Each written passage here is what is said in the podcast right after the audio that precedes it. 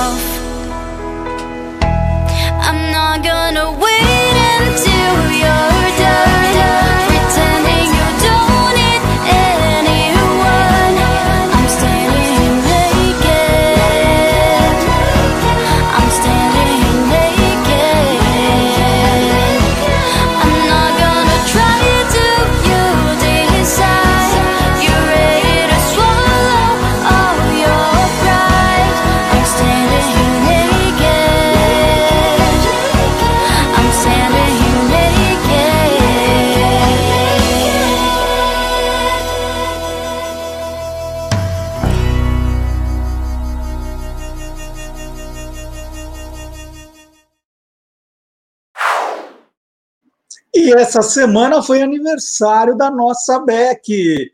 Ela fez aniversário no dia 16. E no nosso grupo do Olá Curiosos no WhatsApp, a gente combinou que não ia é, falar, não ia citar a data para ela pensar que a gente não gosta dela, que a gente esqueceu, mas era para fazer surpresa no programa de hoje. Então, parabéns a Rebeca Beck, que é quem manda nessa banda, né? É, o, o pessoal depende da Beck, é ela que segura a banda. Né? Os tiozão, ó.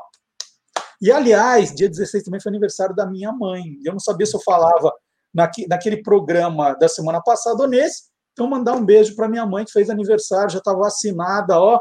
Já está com a Coronavac, duas doses aqui. Muito bem, viu, mãe? É, parabéns, dona Cidinha, que fez aniversário. Até foi lembrada pelo querido, antes ouvinte, né, agora nosso seguidor, Aparício, também, que escreveu, lembrando da data. Muito obrigado pelo carinho, Aparício. Às vezes não dá para responder é, o, imediatamente os e-mails que a gente recebe, mas todos são lidos e tudo, tudo que se comenta nós levamos em consideração.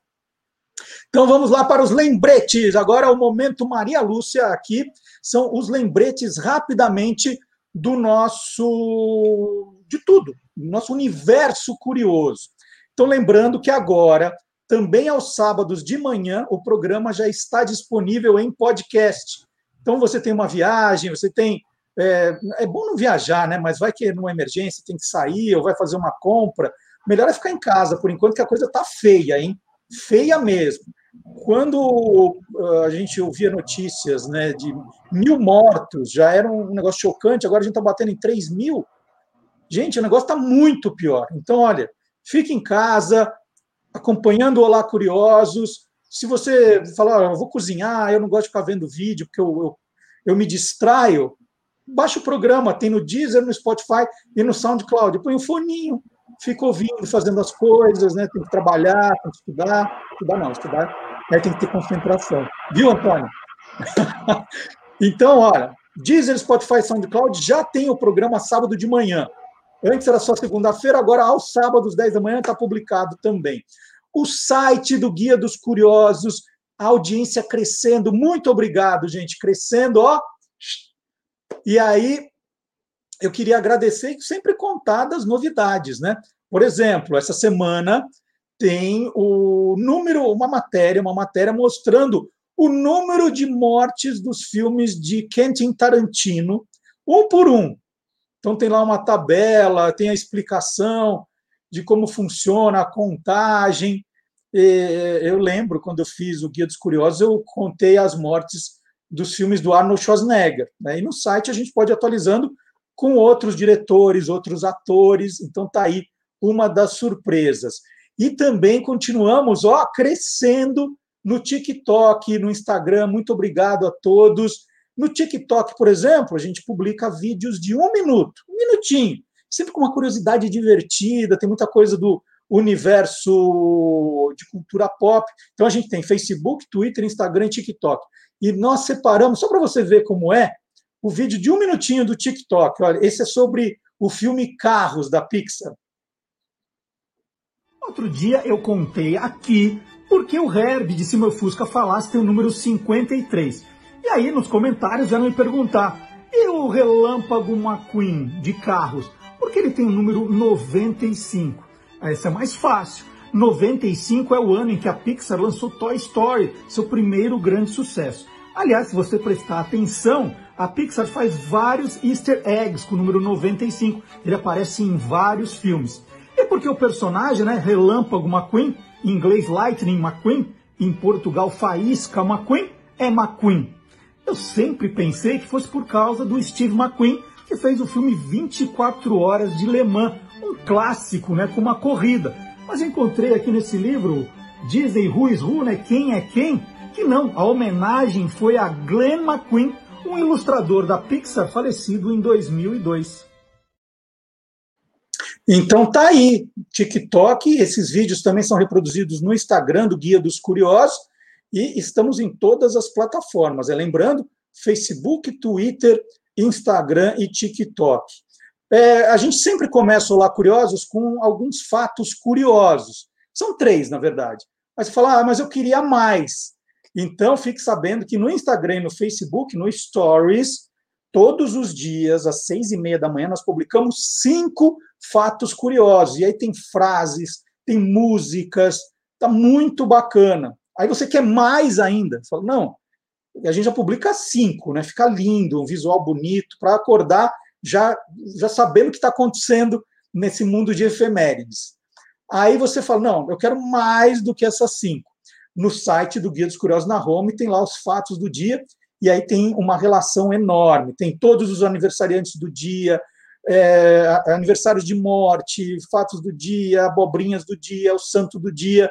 Então, olha, o Guia dos Curiosos pode ser uma boa leitura para sua manhã. Né? Dê uma olhada na, nas notícias, ele ah, deu uma olhada no UOL, no G1, tal, agora eu vou ver o Guia dos Curiosos, né? para até dar aquela acalmada de, de tanta notícia ruim. E tudo isso que eu falo aqui você também pode ficar sabendo antes. É só assinar a nossa newsletter no site do Guia dos Curiosos, tem lá o cantinho. Só colocar o seu e-mail por assinar e você começa a receber às sextas-feiras as novidades, o que vai ter no programa. Então, eu farei as manchetes aqui, mas você já poderia saber se estivesse recebendo a nossa newsletter. E é de graça, viu, gente? E é aquilo, você cansou, tá? Que coisa chata, é só apertar o outro botãozinho pedindo para tirar o seu e-mail e pronto, acabou. E aí a gente coloca ali todas as novidades do universo Guia dos Curiosos também para você. E por fim, tem o nosso e-mail para escrever, como fez a Maria Lúcia, como faz o Albertino, como faz uh, o Aparício, é olacuriosos@guiadoscuriosos.com.br. E porque eu estou tão feliz assim hoje, não é só porque eu estou fazendo programa, que me dá muita alegria, muita felicidade mesmo.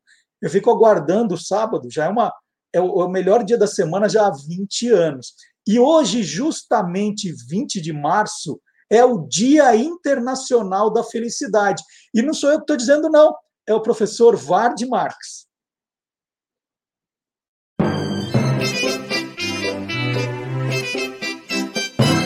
Aí tem história. Olá, curiosos! Não seria maravilhoso se a felicidade dependesse de um botão? E se eu te disser que existe esse botão da felicidade? Duvida? Não duvide, porque aí tem história. Tá bom, eu confesso que eu fui propositadamente enganoso. O botão não é botão, é Butão, a que me referi, é um país asiático ao pé do Himalaia, cercado de China e Índia, aliás, muito mais Índia, por todos os lados. É um país pequeno de território, de população, não chega a ter um milhão de habitantes, e para os padrões do restante do mundo, principalmente os padrões ocidentais, é um país pobre. Mas não julguemos depressa demais. É que para eles o que importa não é o produto interno bruto. Mas a felicidade interna bruta é outro índice. A cultura butanesa é fortemente budista e a gente encontra marcas disso na organização da estrutura dessa sociedade que busca ser feliz. Essa estrutura envolve quatro premissas. Foram adotadas a partir de 1972 então já faz algumas décadas que ela está funcionando no país. São quatro premissas: boas práticas governamentais, preservação ambiental, promoção e preservação da cultura e sustentabilidade e equilíbrio socioeconômico. E essas quatro uh, raízes se desdobram e são ensinadas à população em nove áreas Agora, enquanto eu vou falando, vai imaginando uh, a gente aprendendo essas coisas na escola e praticando na comunidade, porque isso é importante também. Vamos lá. Administração do tempo, alfabetização ecológica, bom padrão de vida, cuidado ambiental, diversidade cultural, educação, saúde psicológica. Saúde, agora geral, e vitalidade da comunidade. Num debate na ONU, cujo tema era Felicidade e Bem-Estar definindo um novo paradigma econômico, é, uma, uma discussão que foi feita em abril de 2012, agora recentemente, ouviram-se as experiências e propostas do Butão. Isso foi em abril de 2012. Em junho daquele ano, terminadas as, as discussões, o plenário das Nações Unidas, por unanimidade, 193 países participantes votaram pela criação dessa comemoração. O Dia Internacional da Felicidade, marcaram para 20 de março, e no ano seguinte, 2013, comemorou-se o primeiro Dia Internacional da Felicidade. Outros países adotaram práticas semelhantes e hoje o Butão está entre os países mais felizes do mundo. Fica aí entre os 10 países mais felizes do mundo. Hã? E sem medo de ser redundante, feliz dia da felicidade para você. É isso.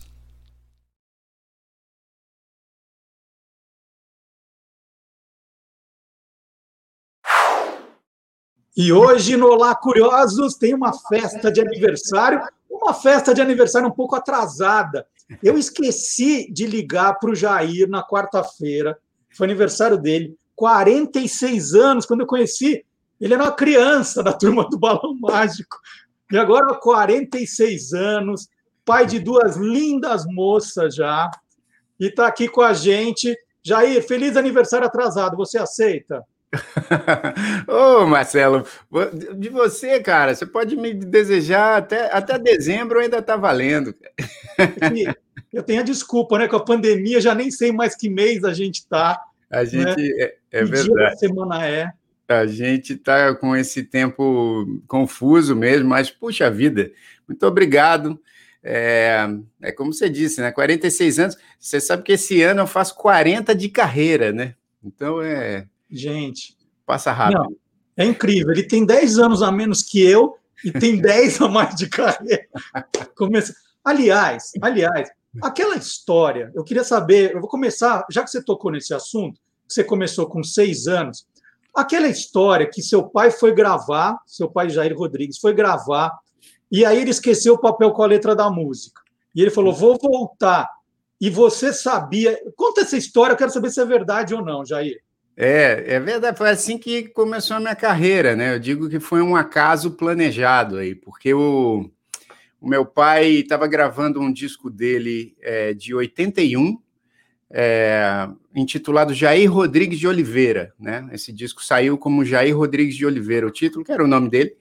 E aí ele estava gravando, e eu sempre acompanhava os processos, né? Tanto de escolha de repertório, quando ele se encontrava com, com os músicos, com os compositores e tal, eu, eu gostava, pô, adorava acompanhar esse processo todo.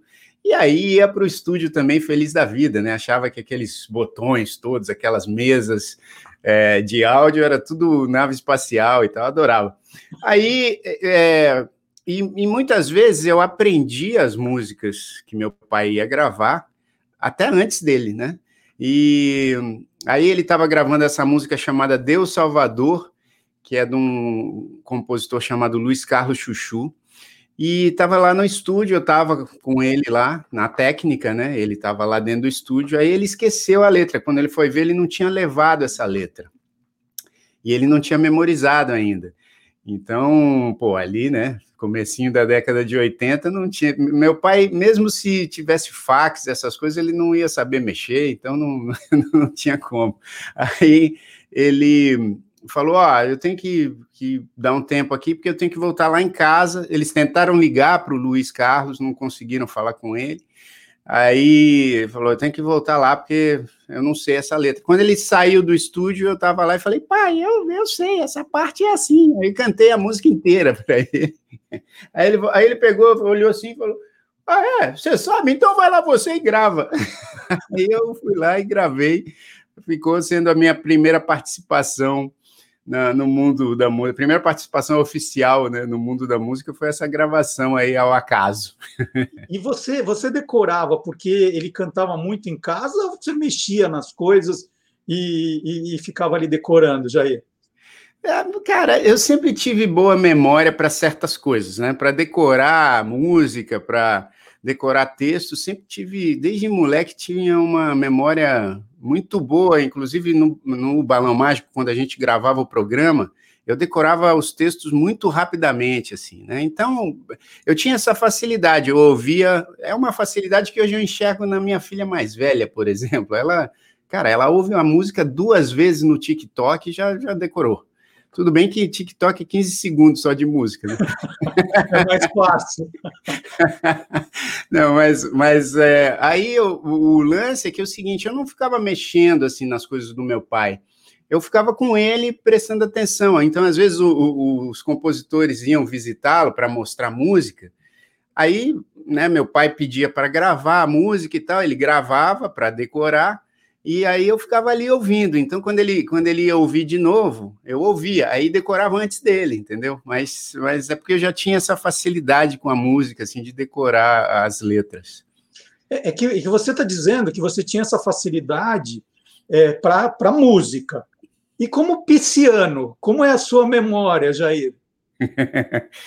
Olha, é... Marcelo, assim, comparado com o da minha esposa, ela fica impressionada porque eu lembro de nomes, de locais, de datas e tal, com mais facilidade que ela. Mas ela também, assim, não é muita referência porque ela esquece a nossa, nossa data de casamento na entrevista para o Green Card. Então... aí, aí é duro, hein? É, essa história é, é, curiosa, porque a gente aqui fazendo a entrevista para o Green Card, né, que é o, o, o, visto de residência nos Estados Unidos, ela, a primeira coisa que quando a gente entrou na, na sala, o cara chegou para ela, né, porque o, o, o Green Card estava todo sendo feito no meu nome mas ele chegou para ela e perguntou assim: quando é a data de casamento de vocês? Aí ela, tipo, ah, é. Ah, 10 de dezembro de 2011. Aí me olhou, aí o cara falou: não, não, não olha para ele, não, olha para mim, olha para mim. 2009, aí as minhas filhas assim, na, na sala, né, super preocupadas. Aí ela, tipo, não, 2005. Aí o cara cara ficou meio desconfiado, falou, pô, você não sabe a sua data de casamento, né? É, aí, aí depois ela deu uma relaxada, aí o cara também gostou da nossa filha mais nova, assim, foi com a cara da Laurinha, aí ele relaxou também, porque senão a gente estaria em apuros. então, assim, a... Hã? Não, termina, termina. Não, não, a, a minha memória, então, comparada da minha esposa, ela, ela, ela funciona melhor, assim, mas tem coisas que eu sou. Não é que eu sou que eu não memorizo, é que eu sou desligado como pisciano, entendeu? Assim, então uhum. tem coisas que eu estou ouvindo e aí daqui a pouco eu já não sei mais o que, que foi falado, porque eu vou muito para um mundo da lua, assim, sabe?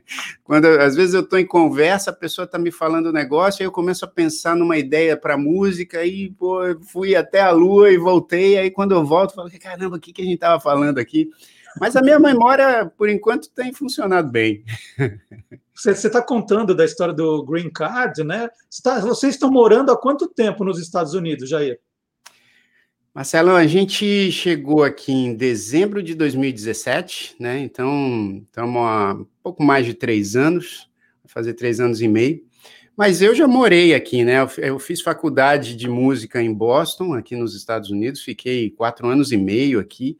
E aí a gente sempre teve essas conversas, né? Eu sempre tive essas conversas com a Tânia de, puxa, passar mais um tempo nos Estados Unidos, porque a minha ligação sempre foi muito forte, né? Acabei fazendo faculdade, fiz muitos amigos aqui, gosto muito de Nova York, então a gente passou quase três anos em Nova York e agora, durante a pandemia, a gente decidiu vir mais para o sul. Então, estamos na Flórida agora, já há quase seis meses.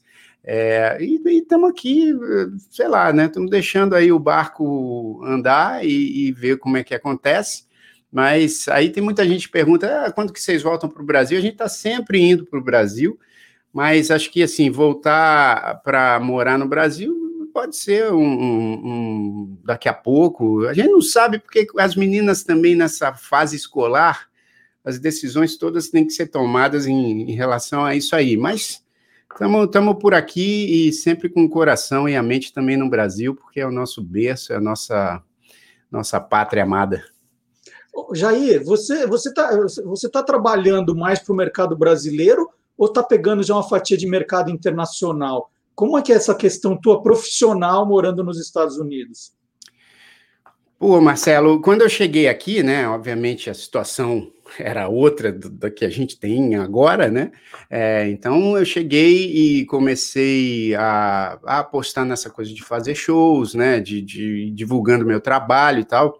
Estava acontecendo bem, né? De fazer shows semanais em Nova York, aquela coisa de divulgação mesmo, né? Não era algo que ainda gerava uma, uma receita considerável. A Tânia também estava fazendo uma série de de cursos de interpretação, aí começou também a fazer comerciais aqui nos Estados Unidos, aí começou a, a fazer testes para séries, acabou fazendo uma participação numa série é, da HBO aqui nos Estados Unidos chamada é, é, Miss, Miss Fle é, Mrs. Fletcher, é, uma série de comédia muito legal com aquela Catherine Hahn e tal.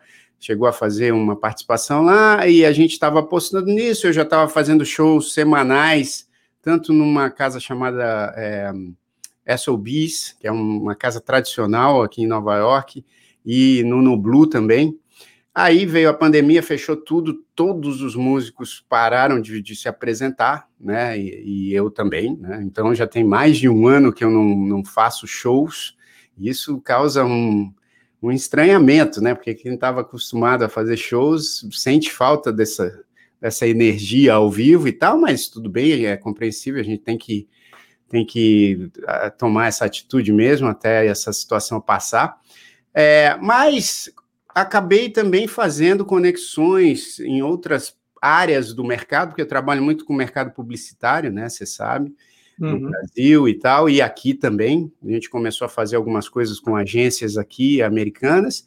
E agora, por exemplo, a gente está. Eu estou investindo em, em, dois projetos é, pessoais que são muito ligados aqui nos Estados Unidos. Um tem a ver com o um, um nosso projeto infantil, Grandes Pequeninos, porque a gente fez uma parceria com uma escola de teatro, música e dança de Nova York, né, muito associada a essa coisa do universo da Broadway, uma escola chamada Go Broadway, e eles têm um programa infantil que é o Broadway Kids, e aí a gente fez a parceria para lançar o Grandes Pequeninos Broadway no Brasil, que, é, que são essas aulas online de teatro, música e dança para crianças de até 8, 9 anos, e a gente lançou a ideia agora, nessa semana, no dia do meu aniversário, que passou.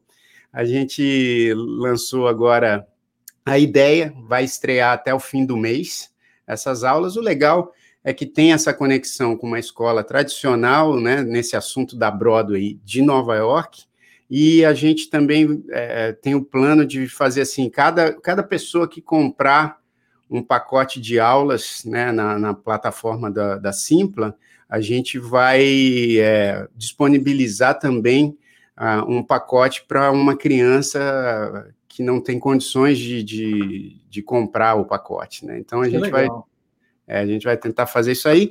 Então tem a ver com, com, com, Nova York e um outro projeto que aí tem tomado também muito do meu tempo e do meu esforço aqui é um projeto que eu estou fazendo em parceria com o Simoninha, que já é meu sócio, né, aí no Brasil, e com dois outros sócios aqui, é, amigos meus de Nova York, um que trabalha no Google em Nova York e o outro que trabalha na Netflix, a gente está montando uma, uma plataforma, um ecossistema de música digital para sonorização de vídeos para as redes sociais, para o YouTube e tal.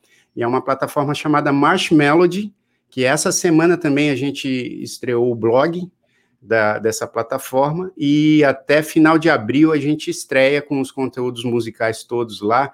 Então, basicamente, uma plataforma para o nosso assinante, né? Vai ser por assinatura. Nosso assinante entrar lá e tem um catálogo gigante de músicas que ele pode escolher para sonorizar o seu vídeo, para jogar no Instagram, no YouTube, no TikTok e tal. Então, acho que vai ser um, um negócio bem bacana aí que está chegando. Que nome genial, Marshmallow, adorei.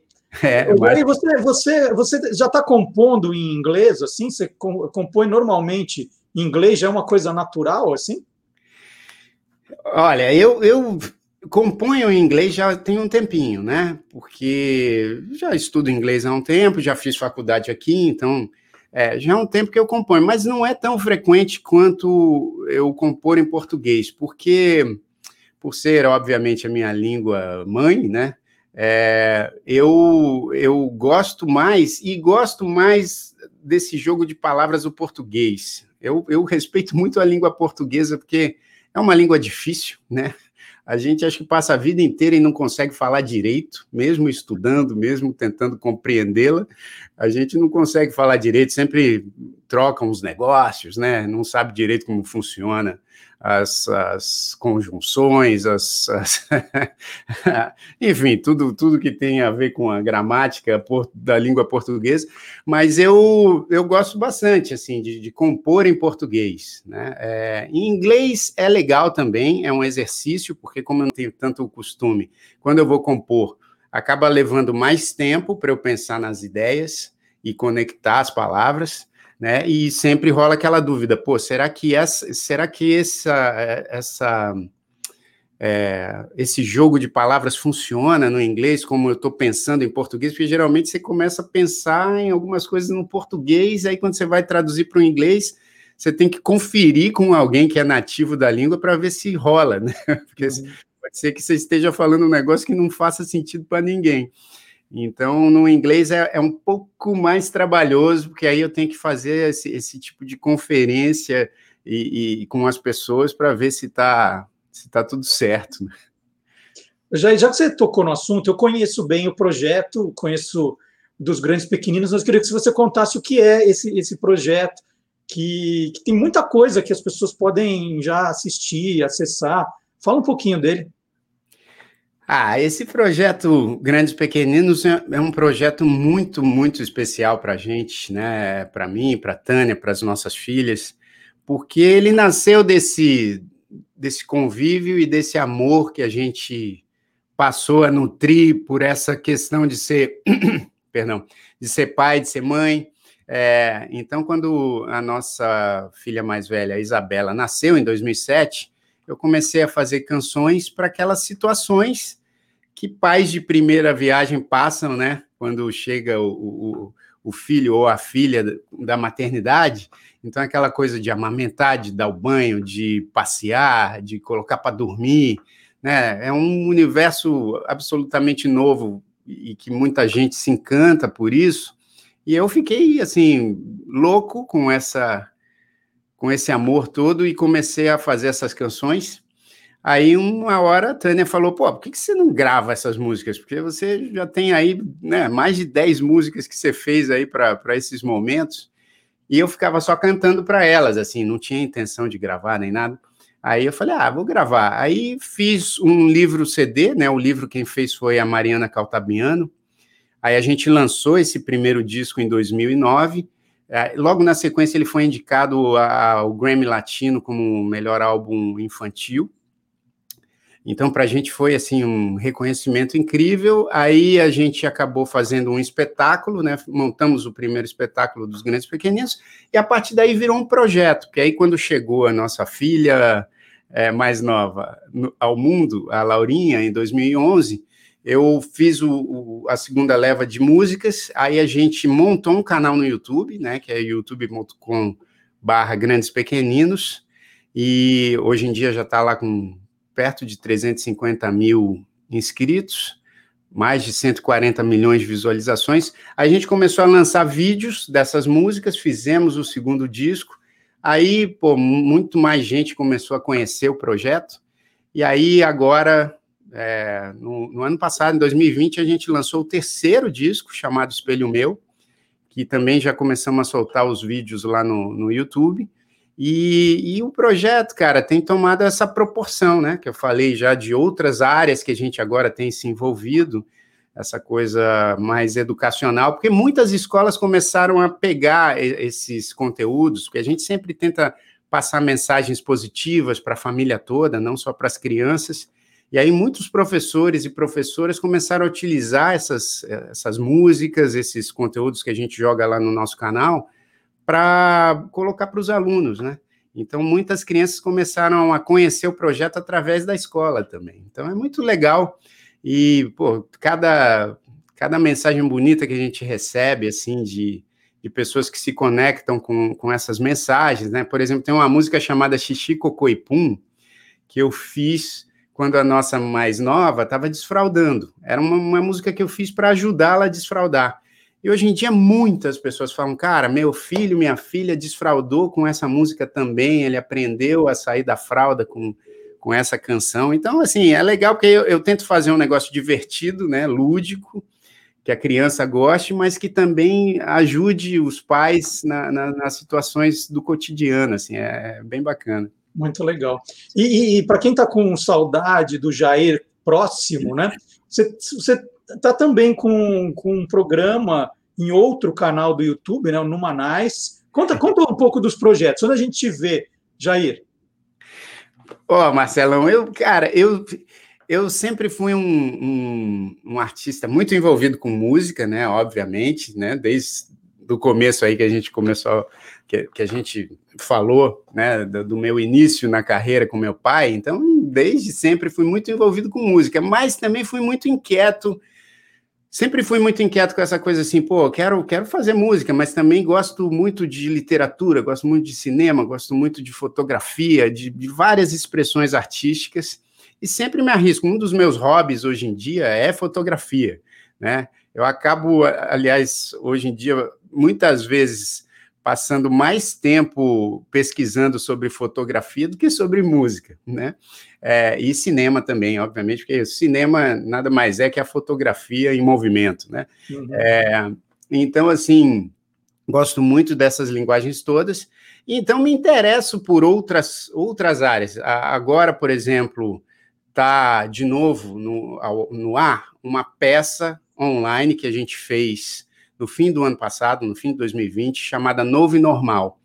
É um projeto incrível do Isser Coric e do Ian Sofredini, do Teatro Folha, de São Paulo, que eles é, tiveram essa ideia de montar uma peça online para levar o teatro até a casa das pessoas. Aí me convidaram e convidaram a Tânia para a gente fazer parte do elenco, que tem Sueli Franco, Sérgio Mamberti, Samara Filippo, Elídio Sana, o marido da Samara, né? A, a Juliana Alves e a Paloma Bernardi.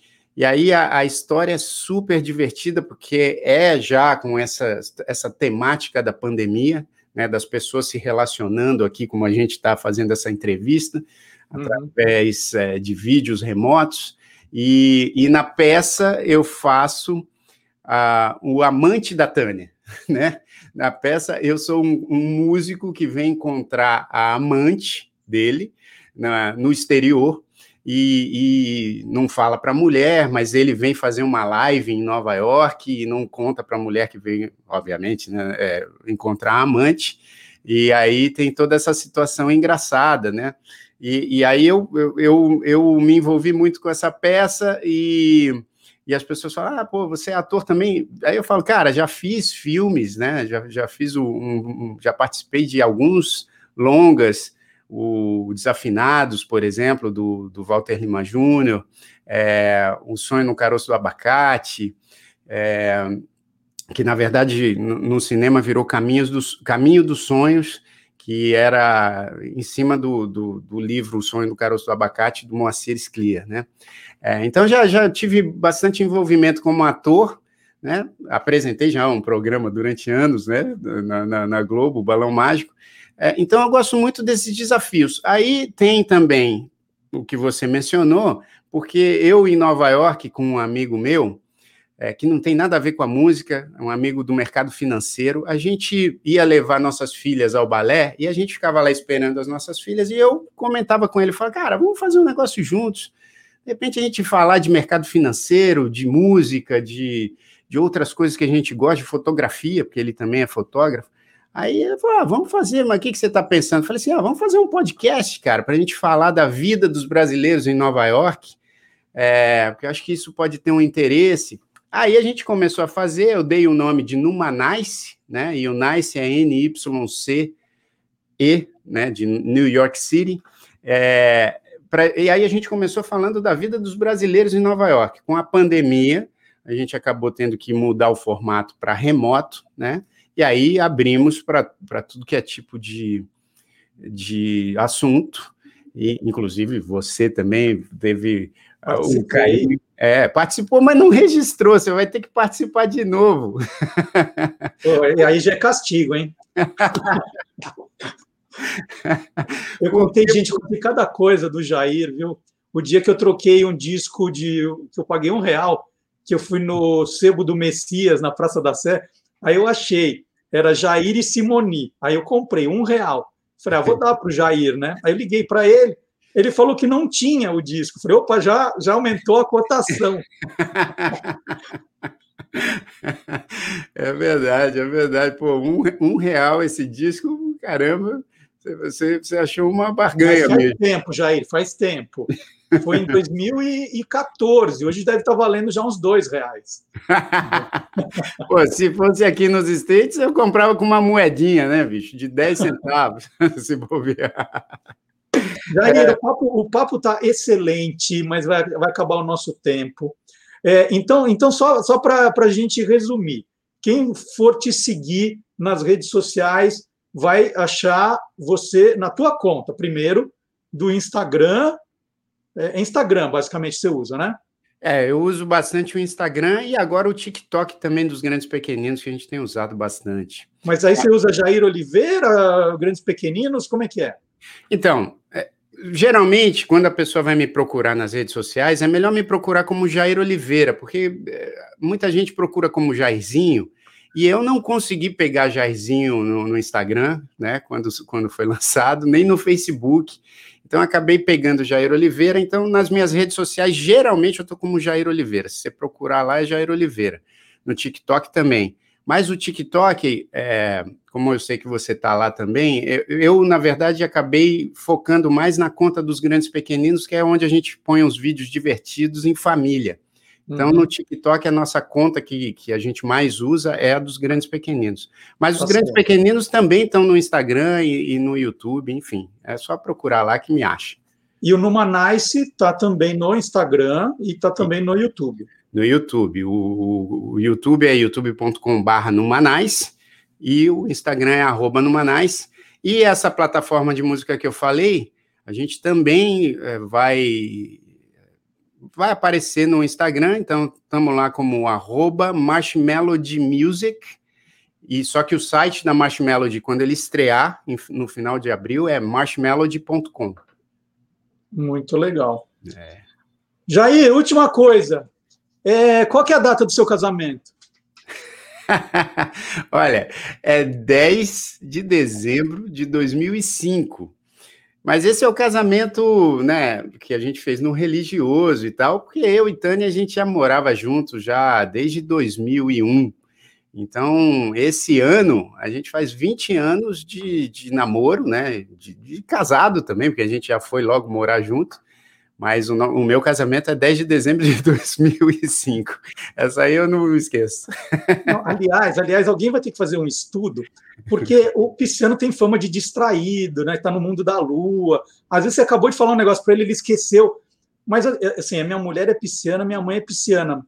Os piscianos têm uma facilidade para decorar aniversário dos outros que eu não me conformo. Eu, eu queria entender Aonde, como funciona isso? É verdade, não, mas essa, essa memória com datas. Você sabe a data do seu casamento, bicho?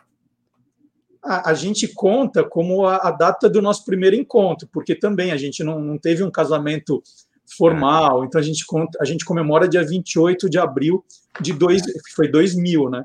Mas foi o primeiro encontro, então a gente estabeleceu uma data. É, Mas e eu, assim. Eu teria que explicar para o moço do Green Card em detalhes. ah, e a Tânia vacilou, porque tem na nossa aliança, dentro da nossa aliança aqui, tem a data. Aí uhum. eu falei, pô, tira a aliança, qualquer coisa. Dá licença, né? o, o, bom é que as nossas filhas são muito parecidas né, com, comigo e com ela. Então o cara viu que a gente não estava. Porque para quem não sabe desse processo, rapidamente eu vou falar aqui, a, a, o green card, muitas vezes as pessoas armam casamentos para poder tirar esse visto, né? Então, uhum. uma das preocupações do cara que vai te entrevistar é saber se quando você diz que é casado, se você é casado mesmo, né? Então, ele faz uhum. algumas perguntas só para checar se você é casado. Mas acho que ele, quando viu que a Tânia não soube a data, ele ficou meio assim, mas aí daqui a pouco ele viu que a, a Isabela e a Laura são muito parecidas com a gente, falou, ah, eles são casados mesmo. É isso aí. E já aí, para terminar, uma surpresa para você, porque a gente falou muito da tua vida, da tua, do início da tua carreira, e tem um lado que a gente acabou não abordando, que é o seu lado jinglista, né? Você falou que você trabalha com publicidade. É verdade. E aqui, e aqui no Olá Curiosos, nós temos a maior autoridade em jingles do país, que é o professor Fábio Dias, que é autor do Jingle é a Alma do Negócio. Ó, é o livro, tem tudo aqui, os grandes jinglistas, é, os maiores jingles, a história de cada um. E no capítulo dos criadores, página 97, está você aqui, Olha né, um dos grandes nomes. Então, nós pedimos, para encerrar a entrevista, né, depois que eu desse o, o tchau para você, que o professor Fábio Dias contasse o teu lado jinglista para todo mundo aqui. É o que nós vamos ver agora, tá bom? Puxa vida, que maravilha! Vamos nessa. Então, um abração para você, beijo para Tânia, para Isabela, para Laura, tudo de bom. E olha, de vez em quando a gente conversa. Hein? Desculpa de ter demorado para dar os parabéns para você, viu? Marcelo, saiba que já falei isso para você várias vezes. Sou teu fã, cara. Te admiro, admiro o teu trabalho pessoa que você é, você é um cara inteligente, divertido. É sempre um prazer enorme conversar com você. Obrigado aí pela entrevista mais uma vez. Conte comigo sempre que precisar. Muito obrigado, ó. Fiquei arrepiado aqui, ó. Vindo de você, melhor elogio não podia, não podia ter outro aqui. Já vamos lá. Agora então é hora do Clube do Jingle aqui no Olá Curiosos. Vamos ver.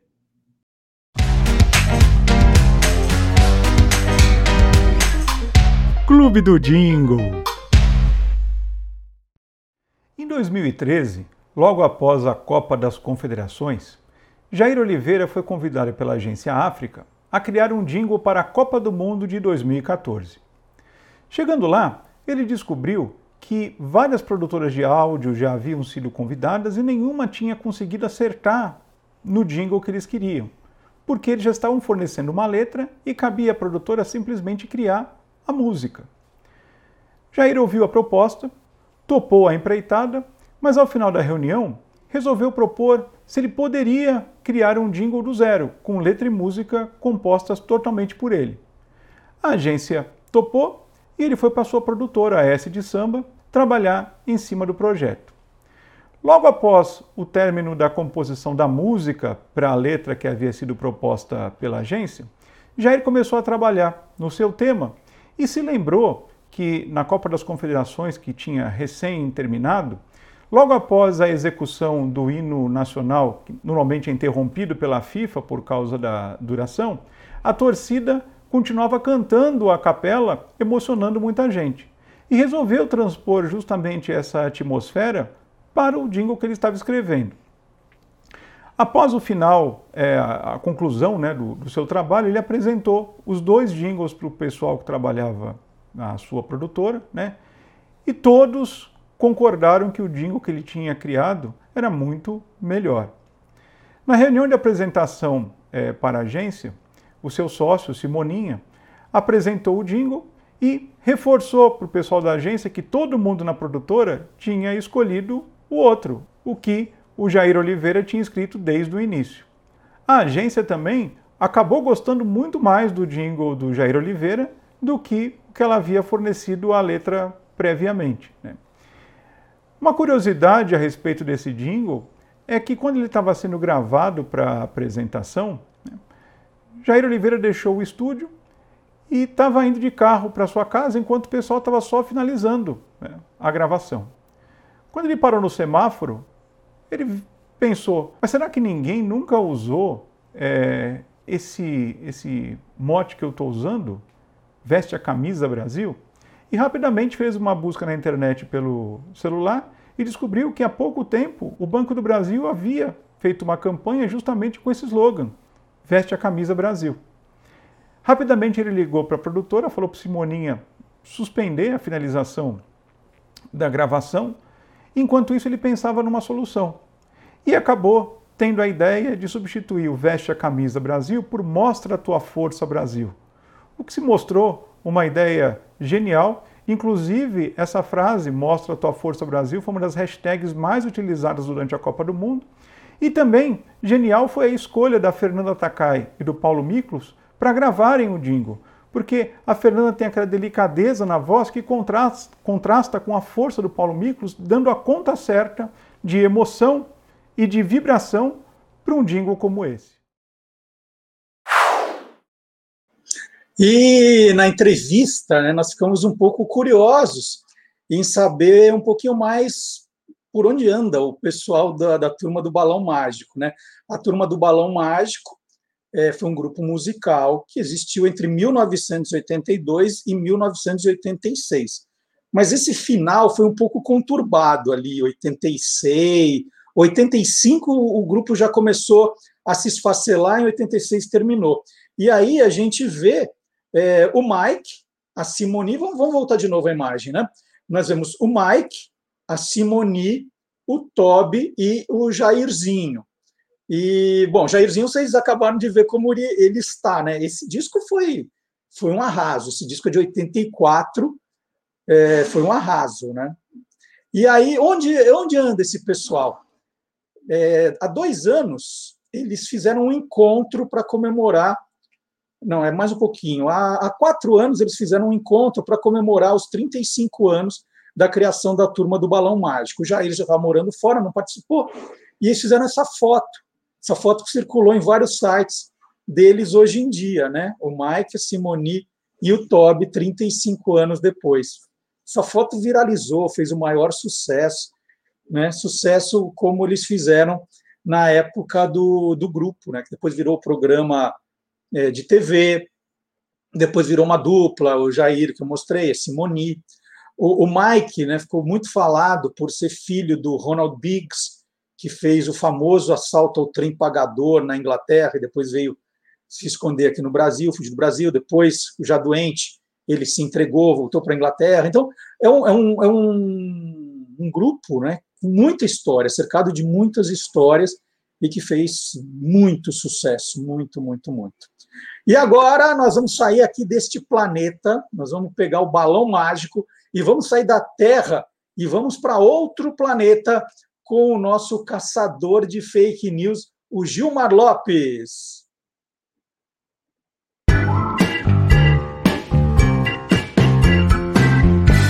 Verdadeiro ou farsa? Essa fotografia surgiu das redes sociais há poucos dias, logo após a sonda Perseverance ter pousado lá em Marte. Ela mostra o que seria o pôr do Sol lá em Marte, com Terra, Júpiter e Vênus alinhados. De acordo com o texto que foi bastante compartilhado nas redes sociais, essa foto teria sido tirada pela sonda Perseverance, lá em Marte, há poucos dias. E um monte de gente quer saber Será que essa foto é real? Será que ela foi tirada mesmo agora em Marte? Será que isso é verdadeiro ou farsa? Hum... É farsa. Eu fiz uma busca reversa nessas imagens no site do Google Images e também no TinEye e descobri que essa imagem foi publicada pela primeira vez em 2010 num blog chamado Adventures in Space Time. Em 2012, um astrônomo chamado Phil Plait resolveu pesquisar melhor essa foto e descobriu que ela, na verdade, é uma imagem feita por um programa de computador, um programa para fazer simulações astronômicas. Como a gente pode ver, uma das falhas são a letra NE no canto da imagem, que denuncia a direção Northeast, que é Nordeste, marcada pelo software. Bom, em maio de 2019, a NASA publicou uma foto muito bacana de como que é o pôr do sol lá em Marte.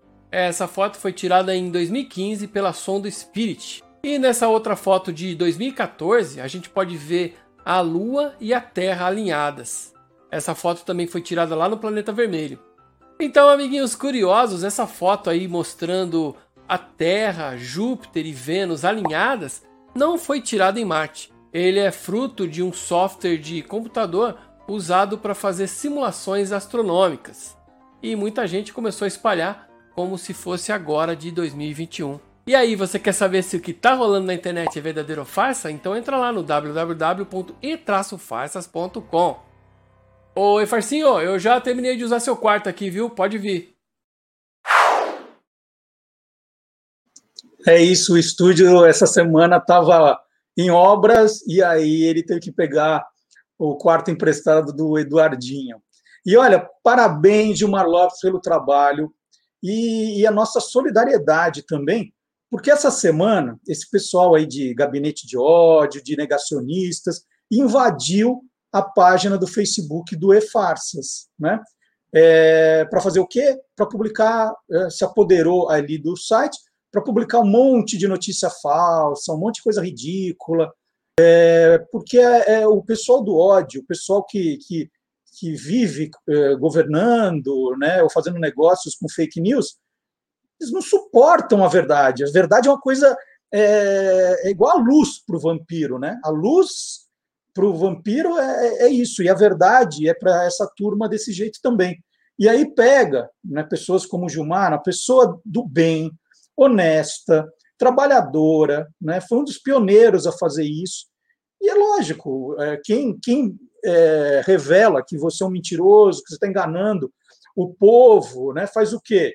Quer acabar, né, quer, quer acabar com a credibilidade do Gilmar, ou de outros. Né? Daqui a pouco vai ser a boatos.org, vai, vai ser sempre assim. Então, essa semana, o Gilmar teve trabalho, porque o Facebook demorou para fazer ele retomar a posse do que é dele, e ele se preocupou e aí em desmentindo o que o Facebook, o que essas pessoas do mal estavam publicando no Facebook deles. E, e, gente, é um negócio triste mesmo, porque você recebe de algumas pessoas que você acha que são pessoas que jamais cairiam nessas notícias. Essa semana recebi aquela fake news de que, olha, para acabar com o coronavírus, é só beber água de 15 em 15 minutos. Né? Você fala assim, gente, não é possível que alguém esteja espalhando isso. Como beber água de 15 em 15 minutos? Ah, porque a água vai tirar o vírus do, da sua garganta, vai jogar para o estômago e o suco gástrico vai acabar com isso. Se fosse tão simples assim, é, é uma questão de, de, de dedução.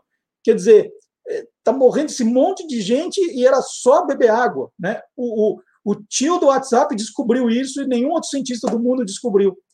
E, e as pessoas compartilham como sendo verdade. Olha, os infectologistas não falaram nada, né? Como, ó, oh, descobri um segredo, né? Que só eu sei. Agora você sabe também. É triste, é triste o momento que a gente está passando. A gente vai ter que educar mesmo as crianças para que a gente combata a coisa do fake news. E o pior que do fake news é que a, a pessoa ela deixa a inteligência de lado, né? Ela, ela deixa a inteligência de lado, ela para de raciocinar porque ela acredita no, naquilo, de repente é um dogma que ela acredita e ela tem que seguir daquele jeito. Que não é possível a gente achar que bebendo água de 15 em 15 minutos acaba com a doença que só no Brasil está matando aí é, 3 mil pessoas por dia. Então, Parabéns, viu, Gilmar? E o Gilmar falou o tempo todo de Marte, né, do planeta vermelho. E por que o nome, né, Marte? Justamente por causa dessa cor vermelho sangue, Marte foi batizada na Roma antiga com o nome do deus romano da guerra. Então, é, é, é um planeta vermelho, vermelho sangue, sangue guerra, deus da guerra, Marte. Né? Agora, vocês viram na vinheta do Gilmar que aparece um marciano. Tem uma brincadeira que o Antônio Mir fez na vinheta. Mas o marciano não é vermelho, ele é verde. E por que, que os seres que habitam o planeta vermelho são desenhados como sendo verdes? A gente já respondeu essa pergunta no site do Guia dos Curiosos. Então, quem quiser saber, eu, eu fiz todo esse, né, toda essa preparação para dizer para você visitar o site, porque é, os marcianos são verdes e Marte é o planeta vermelho. E é uma história muito legal e, e, tem a ver com o criador do Tarzan, gente. É uma história bem bacana. É só acessar o site do Guia dos Curiosos, aí tem os destaques lá no, no alto da página, e você vai achar essa, clica e leia a matéria, é uma matéria curtinha. É, você não vai gastar mais do que um minuto. E você vai curtir e vai querer ver as outras que estão lá. Então, essa é mais uma curiosidade do site do Guia dos Curiosos. Maria Lúcia, essa não estava planejada, mas foi boa, hein? A Maria Lúcia é uma, é uma ouvinte, seguidora muito querida. Ela me deixou mais uma vez emocionada com o que ela me escreveu essa semana. E, e aí eu combinei com ela que eu vou falar um pouquinho aqui do, das coisas que a gente está fazendo também de novidade. Tem esse programa, tem o Tô Lendo, tem o Quem Te Viu, Quem TV. São três horas e meia de conteúdo por semana para você que é curioso e tem essas curiosidades ainda no Instagram. Tem, olha, a gente fez uma sobre batons essa semana que ficou incrível, incrível, incrível. Tem as curiosidades ali toda manhã. A gente está fazendo cada coisa legal. Universo curioso só crescendo. E vá trazendo também as crianças, elas vão se encantar com as curiosidades ali do nosso Instagram, do Facebook. Olha, muito, muito legal. E Maria Lúcia, só mais uma. Para quem não viu ainda, nós também temos o site spcuriosos.com.br e está no Instagram São Paulo para Curiosos. Aí são curiosidades da cidade de São Paulo. Mas curiosidades, não é, é, é curiosidades gastronômicas, o que tem de diferente. Está muito divertido também. E agora é hora de provar que o mundo inteiro é curioso.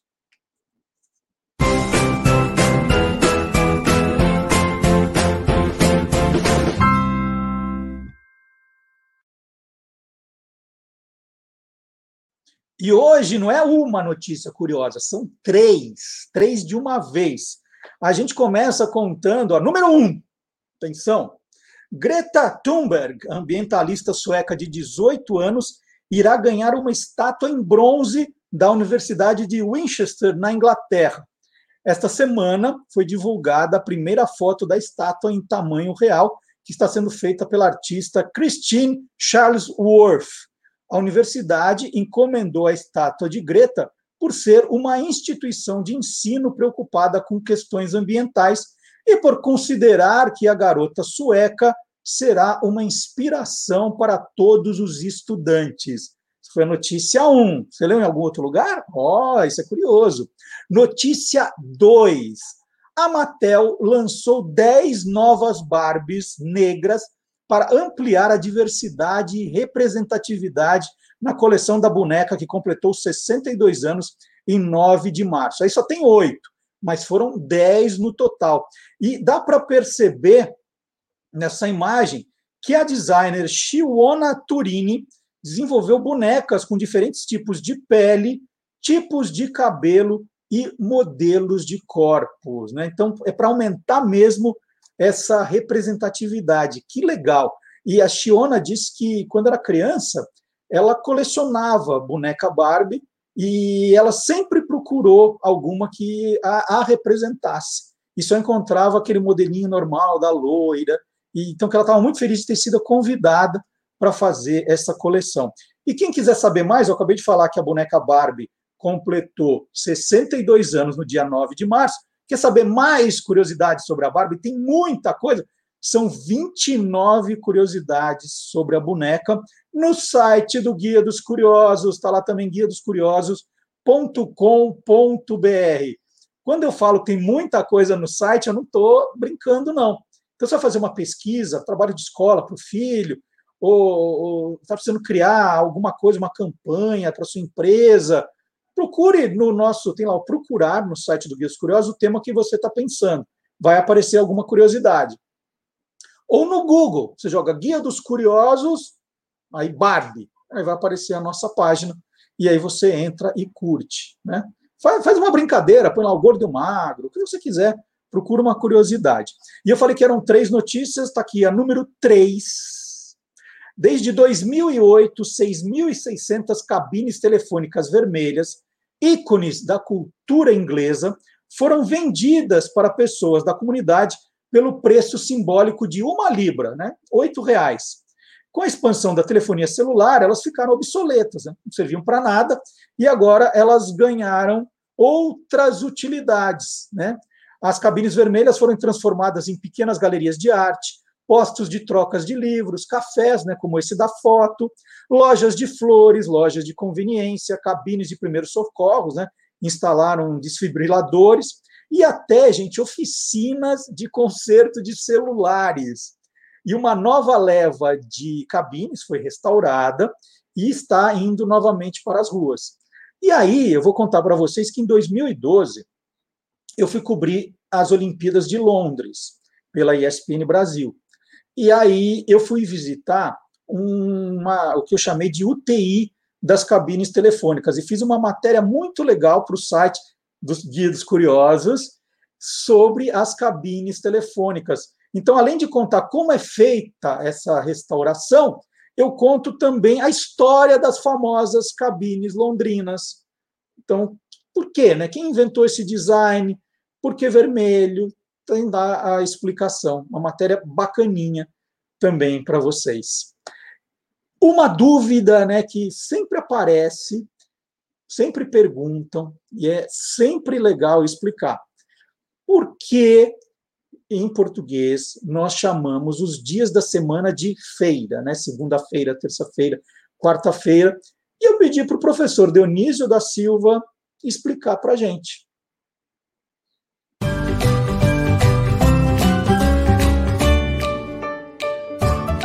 Palavra nua e crua. Porque só o português tem feira nos nomes e não segue o padrão de outras línguas que continuam homenageando deuses pagãos, como fazia o calendário romano. O domingo era dies solis, o dia do sol, é, que persiste no inglês Sunday. A segunda-feira era o dia da lua, lune dies, dia da lua, que continua no inglês, o latim do império do mundo hoje, Monday a língua franca universal é o inglês, né? Podem procurar é, em todas as línguas assim mais conhecidas, nas chamadas 10 megalínguas, os dias da semana continuam homenageando os deuses pagãos. Sexta-feira, por exemplo, Friday, é o, é o nome da deusa Frida, que foi trazida do, da Europa setentrional, isto é, da Europa do Norte. Mas no século VI, o São Martinho de Dume é, aproveita uma, uma vertente que buscava erradicar os deuses pagãos da cultura cristã. O cristianismo tinha ficado religião oficial do Império Romano recentemente, em termos históricos, no século IV, e ele era um homem do século VI, então fazia pouco tempo, e ele recupera essa, essa busca é, e coloca, substitui o domingo dies domenica, passa a substituir então o dies solis. E a segunda-feira era a festa que se fazia no dia seguinte, as pessoas continuavam reunidas ali. O domingo tinha sido uma festa, a festa para o dia do Senhor, e se fazia o comércio onde há aglomeração, há comércio, não é? Então ficava, ficava sendo conhecida por féria secunda, ou segunda férie, a segunda dessa festa, o segundo dia desta festa. E como dias no latim é feminino, então predominou este, esta presença de feminino na designação, não é segundo dia, é segunda, e a segunda festa, féria secunda. Também o, a féria é feminino. Essas coisas todas, muito sutis, tiveram sua contribuição, de tal modo que é, eles só preservaram então o sábado, porque o cristianismo é um dileto filho do judaísmo, Shabbat, descanso em hebraico, passou a designar o sábado. O inglês continua, não é? Homenageando o deus pagão que os romanos homenageavam, Saturno. Saturno, Saturni Dies, dia de Saturno, com o inglês Saturday e assim por diante. Mas nós colocamos sábado, isto é, o dia de descanso. Só que o nosso dia de descanso é domingo e é também dia de festa. Muito obrigado e até de repente. É isso mesmo, sábado é dia de trabalhar aqui no Olá Curiosos e trazer essas curiosidades. E já que falamos de feira, né, de segunda-feira, terça-feira, quarta-feira, na quinta-feira passada, o Magalhães Júnior fez um programa muito bacana com quatro grandes humoristas da TV, né, que ele chamou de monstros sagrados da televisão. José Vasconcelos, Jô Soares, Ronald Golias e Chico Anísio. O Magalhães escreveu textos de humor para os quatro. Então ele tem muita, ele, ele contou muitas histórias vividas por ele. Só com o Golias, por exemplo, ele trabalhou 15 anos, né? É, então tem muita história. E saía para jantar com o José Vasconcelos, que contava outras tantas. O programa, a gente ficou enorme, porque tem muita história, muita, muita história mas vale a pena. Então, nós vamos agora assistir a um trecho do Quem Te Viu, Quem TV da quinta-feira passada. É, é, só um teaser, né? só um gostinho para você aí que se interessa pelo tema anotar e lembrar de, depois do Lá Curiosos, aproveitar que você já está já tá no YouTube, já está no Facebook, procurar esse programa e assistir na íntegra. Vamos lá? Quem te viu, quem te vê, os quatro gigantes do humor.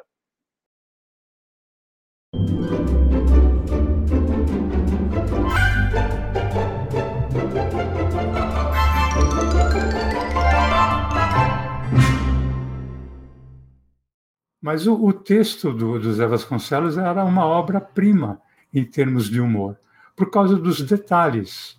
É, é, o, o texto era impossível praticamente de ser interpretado por outro comediante que não fosse ele. Além de que ele era um mestre né, em jogo de palavras. Eu, eu separei um trecho de uma apresentação do Zé Vasconcelos, feita no programa do Jô, em que ele demonstrava, ele mostrava um diálogo de um jornalista com um técnico de futebol, cujos jogadores do time tinham nomes poucos convencionais. E, e era muito legal, porque é um jogo de palavras. Vamos ver. Vamos lá. Tá querendo saber como é que se forma um time de futebol, é isso? É. Gostaria que o senhor me dissesse o nome dos jogadores ah. e as suas respectivas posições no gramado. O senhor sabe pelo menos quantos jogadores formam um time? Sei. Ótimo. Então, nós vamos analisar a lista dos 11 e as suas respectivas posições no gramado. Olha, para começar, quem é um dos laterais? Qual é o centroavante? Não sei Mas o, o armador. é o treinador. Eu sou o treinador. E sabe o nome de todos os jogadores? É claro, sou eu que os escalo. Ótimo. Ah.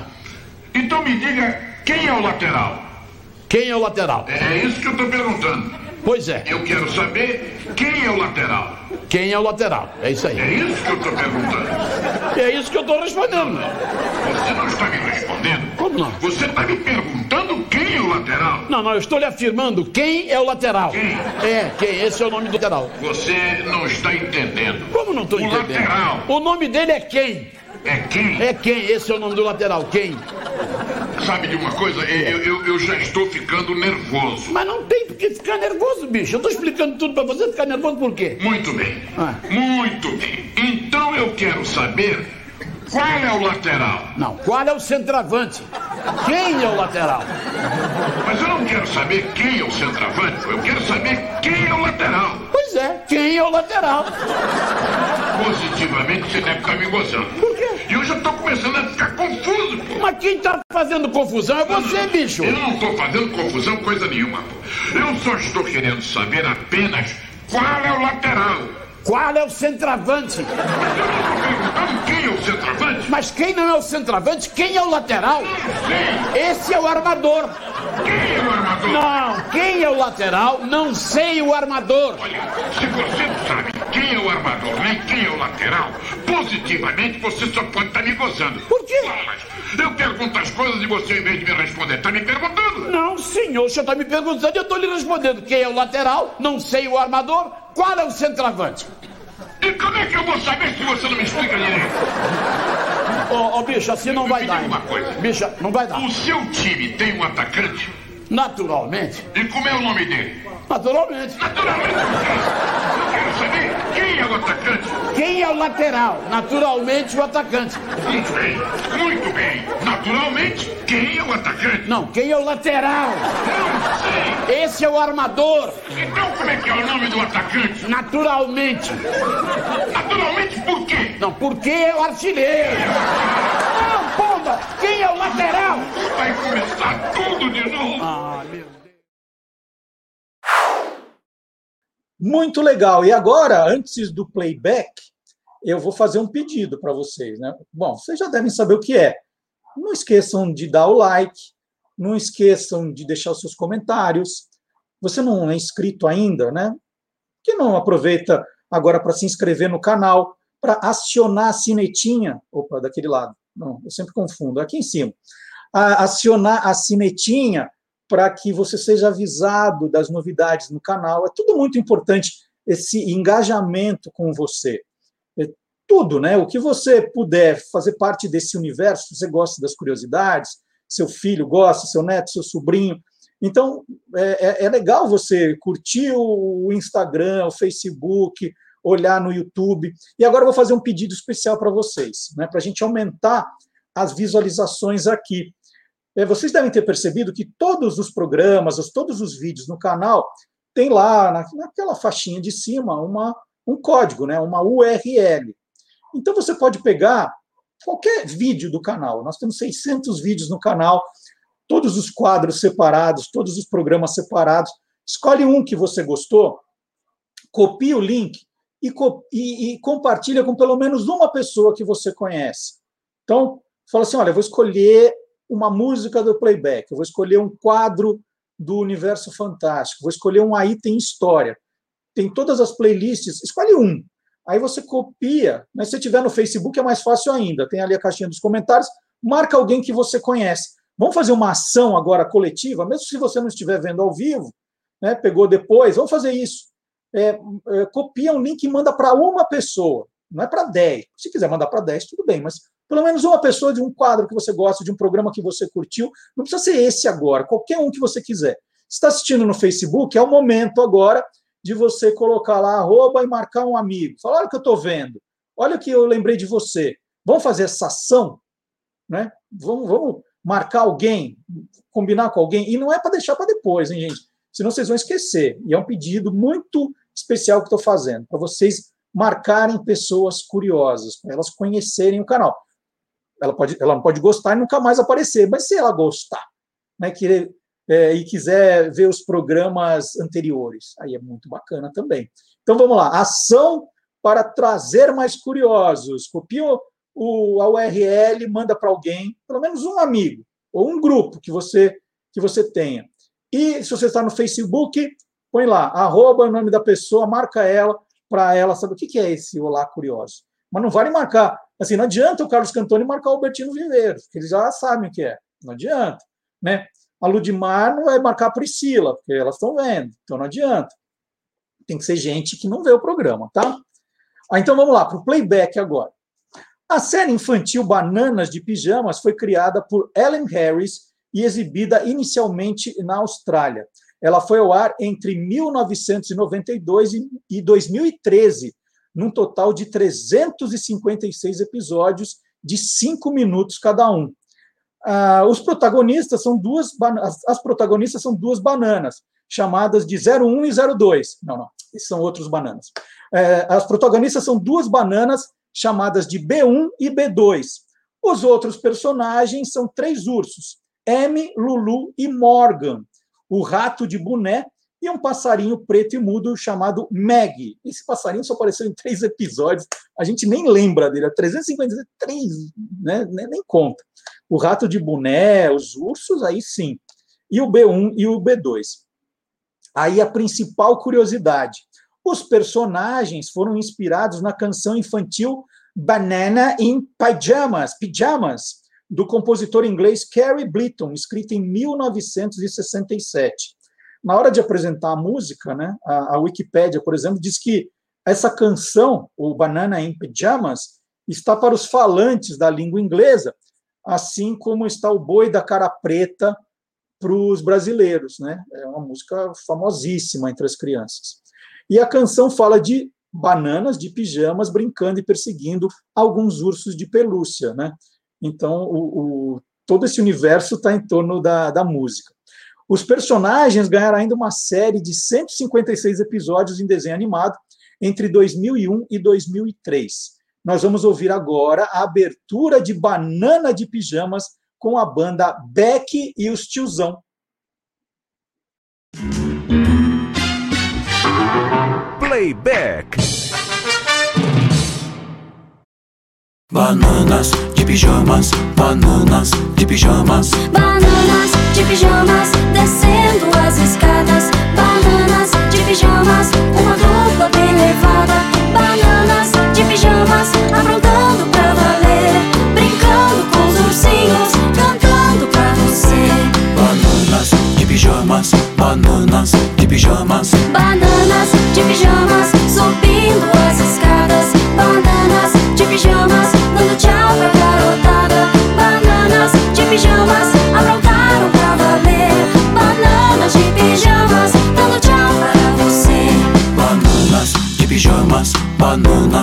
pijamas.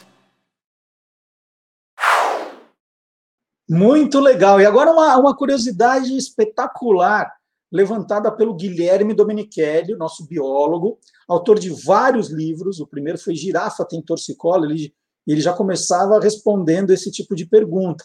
E aí perguntaram para o Guilherme qual é o animal com os maiores chifres. Olha que curiosidade bacana. Será que. Vamos perguntar para o pessoal do chat, né? Vocês têm uma, uma, um palpite?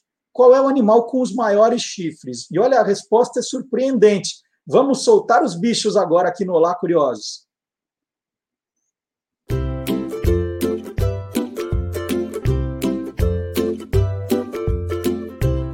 Soltando os bichos, com Guilherme Domenichelli. Quais são os animais que possuem os maiores chifres da natureza? Os chifres de alguns animais são usados para impressionar os parceiros e principalmente para se defender. É difícil de saber qual é a espécie de animal selvagem recordista com os maiores chifres entre todos. Os rinocerontes africanos, tanto o rinoceronte branco quanto o rinoceronte preto, são bichos com chifres impressionantes, que podem chegar a um metro e meio de comprimento. Mas, diferentemente de outros animais, seus chifres são feitos de queratina, a mesma composição das nossas unhas e cabelos, por exemplo. Outro animal selvagem que tem chifres impressionantes é o alce. Somente os machos possuem chifres, que têm um formato lembrando uma mão aberta ou uma taça. Os chifres dos machos com idade entre 5 a 12 anos chegam ao máximo em tamanho, alcançando 2 metros. O recorde foi de 2 metros e 10 de comprimento e 36 quilos de peso. Mas os maiores chifres do mundo não são de animais selvagens, mas sim de um animal doméstico. Os bois da raça Vatuzi podem ter chifres com 2,80 metros de comprimento e até 45 quilos de peso cada um. Incrível! Como eles aguentam todo esse peso?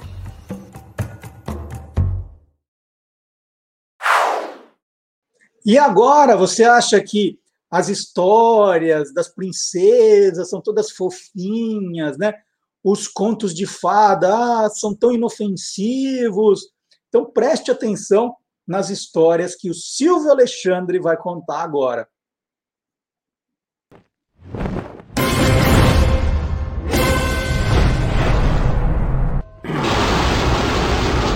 Universo Fantástico. Em mais de nove décadas, os estúdios Disney produziram filmes de vários gêneros e estilos, mas as princesas das animações são as mais conhecidas e lembradas. Tanto que no ano 2000 foi lançada a franquia Disney Princess. Mas poucos sabem que boa parte delas são baseadas em contos de fadas muito antigos. Para garantir uma boa bilheteria, Disney orientava seus roteiristas a adaptar essas histórias para que ficassem mais adequadas à audiência familiar. Assim, vamos falar das histórias originais em que foram baseadas as aventuras das princesas. O primeiro filme de animação da Disney foi Branca de Neve e os Sete Anões, de 1937. A história é bem fiel da que aparece na coleção dos Irmãos Grimm, de 1812. A principal mudança é que no conto original, a Rainha Má é convidada pela princesa para o seu casamento onde é obrigada a dançar com sapatos de ferro em brasa até a morte. Cinderela, de 1950, é a primeira princesa loira da Disney. A fonte mais importante é o Pentamerão, de 1674, do escritor italiano Giambattista Basili, base para as versões do francês Charles Perrault, de 1697, e dos irmãos Grimm, na versão original, as irmãs de Cinderela se mutilam para calçar o sapatinho de cristal. Uma corta os dedos do pé, outra tira um pedaço do calcanhar. E no final da história, elas comparecem no casamento da Cinderela e têm seus olhos picados por pombos. Já a história da Bela Adormecida é mais complicada. A princesa está em sono eterno. Um rei aparece, mas ao invés do beijo de amor verdadeiro, que quebra o encanto, ele a estupra. Nove meses depois, ela dá luz a gêmeos. Um deles chupa a farpa da maldição e a faz despertar. O rei volta e eles se apaixonam. A esposa do rei descobre e ordena que os gêmeos sejam cozinhados e dados como alimento ao rei. Ela falha, mas ainda tenta jogar a princesa na fogueira. O rei chega e lança a própria esposa no fogo. Eles se casam e vivem com seus filhos. Essa é a versão de 1636, escrita por Jean-Baptiste Basile.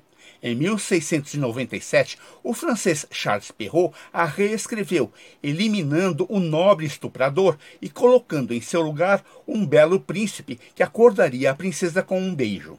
O filme da Disney de 1959 foi baseado nessa versão francesa. Informou Silvio Alexandre, concordando com Tolkien ao dizer que Disney distorceu a mensagem original dos contos de fadas para o universo fantástico do Olá, curiosos!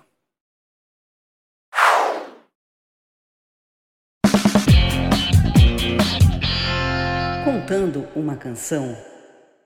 E hoje, no Contando uma Canção, eu tenho a alegria de receber a cantora e compositora Martinha. Martinha, bom dia, tudo bom com você? Bom dia, Marcelo, tudo ótimo. Estou aqui agora, estou Estou me distraindo com você. Obrigada, viu, pelo bom, convite. Que bom. Como que está a vida, Martinha? Tá bem, tá igual todo mundo, com essa pandemia aí parado, todo mundo parado. Eu tive a felicidade de conseguir fazer um show, só um na pandemia inteira, e foi um show muito legal, porque foi uma, só para pessoas, casais, muito legal mesmo. Pelo menos isso eu me descontei, sabe? Mas de resto, de resto, um paradão que eu vou te falar, eu estou já cansada, já estou cansada de ficar parada. É, todo mundo, né? Também, né? Todo mundo. Aí a gente fica fazendo programa aqui, se divertindo, conversando, sei, que é para justamente é, matar a saudade primeiro de você aqui, obviamente. Obrigada, obrigada e contar um pouquinho da história. Né? No quadro Contando uma Canção, a gente escolhe uma música e você tá. vai contar para a gente a história dessa música. E nós vamos tá falar certo. do seu maior sucesso, né? Eu daria Sim. a minha vida por uma vacina. Era esse o nome da música? Mas é por aí, que não dê choque, né? Porque minha mãe não pode tomar qualquer uma. Então tem que tomar que não dê choque, efeitos é colaterais. É então, isso aí, daria minha vida eu daria a minha vida. A vacina eu acrescentei agora, uma versão mais nova. Mas cabe, viu? Do jeito que está a coisa, cabe. Como é que nasceu essa música, Martinha? Essa música foi muito interessante o nascimento dela. Quando eu conheci o Roberto lá em casa, que ele foi lá para me ouvir cantar em Belo Horizonte, eu sou de Belo Horizonte. Mas eu não tinha música nenhuma, eu cantei músicas dele para ele me ouvir, só para ele ouvir minha voz não, tinha, não havia composto nada. Aí tal, foi embora, combinamos, tinha que tinha que combinar, foi embora, deu aí uns 10 dias, mais ou menos. Eu peguei, eu tocava violão para cantar dentro do banheiro, porque a acústica era melhor, né? Tinha um gravadorzinho daquela época, para aquela época era bom, mas um gravadorzinho muito michuruco, mas que saía um som maravilhoso por ser dentro do banheiro. Aí peguei o violão, fui tocar dentro do banheiro e saiu essa música, você acredita? Eu tinha 19 anos. Assim? Assim. É a primeira música que eu fiz. Também fiquei um tempão lá, porque eu queria acabar naquele dia aquela música.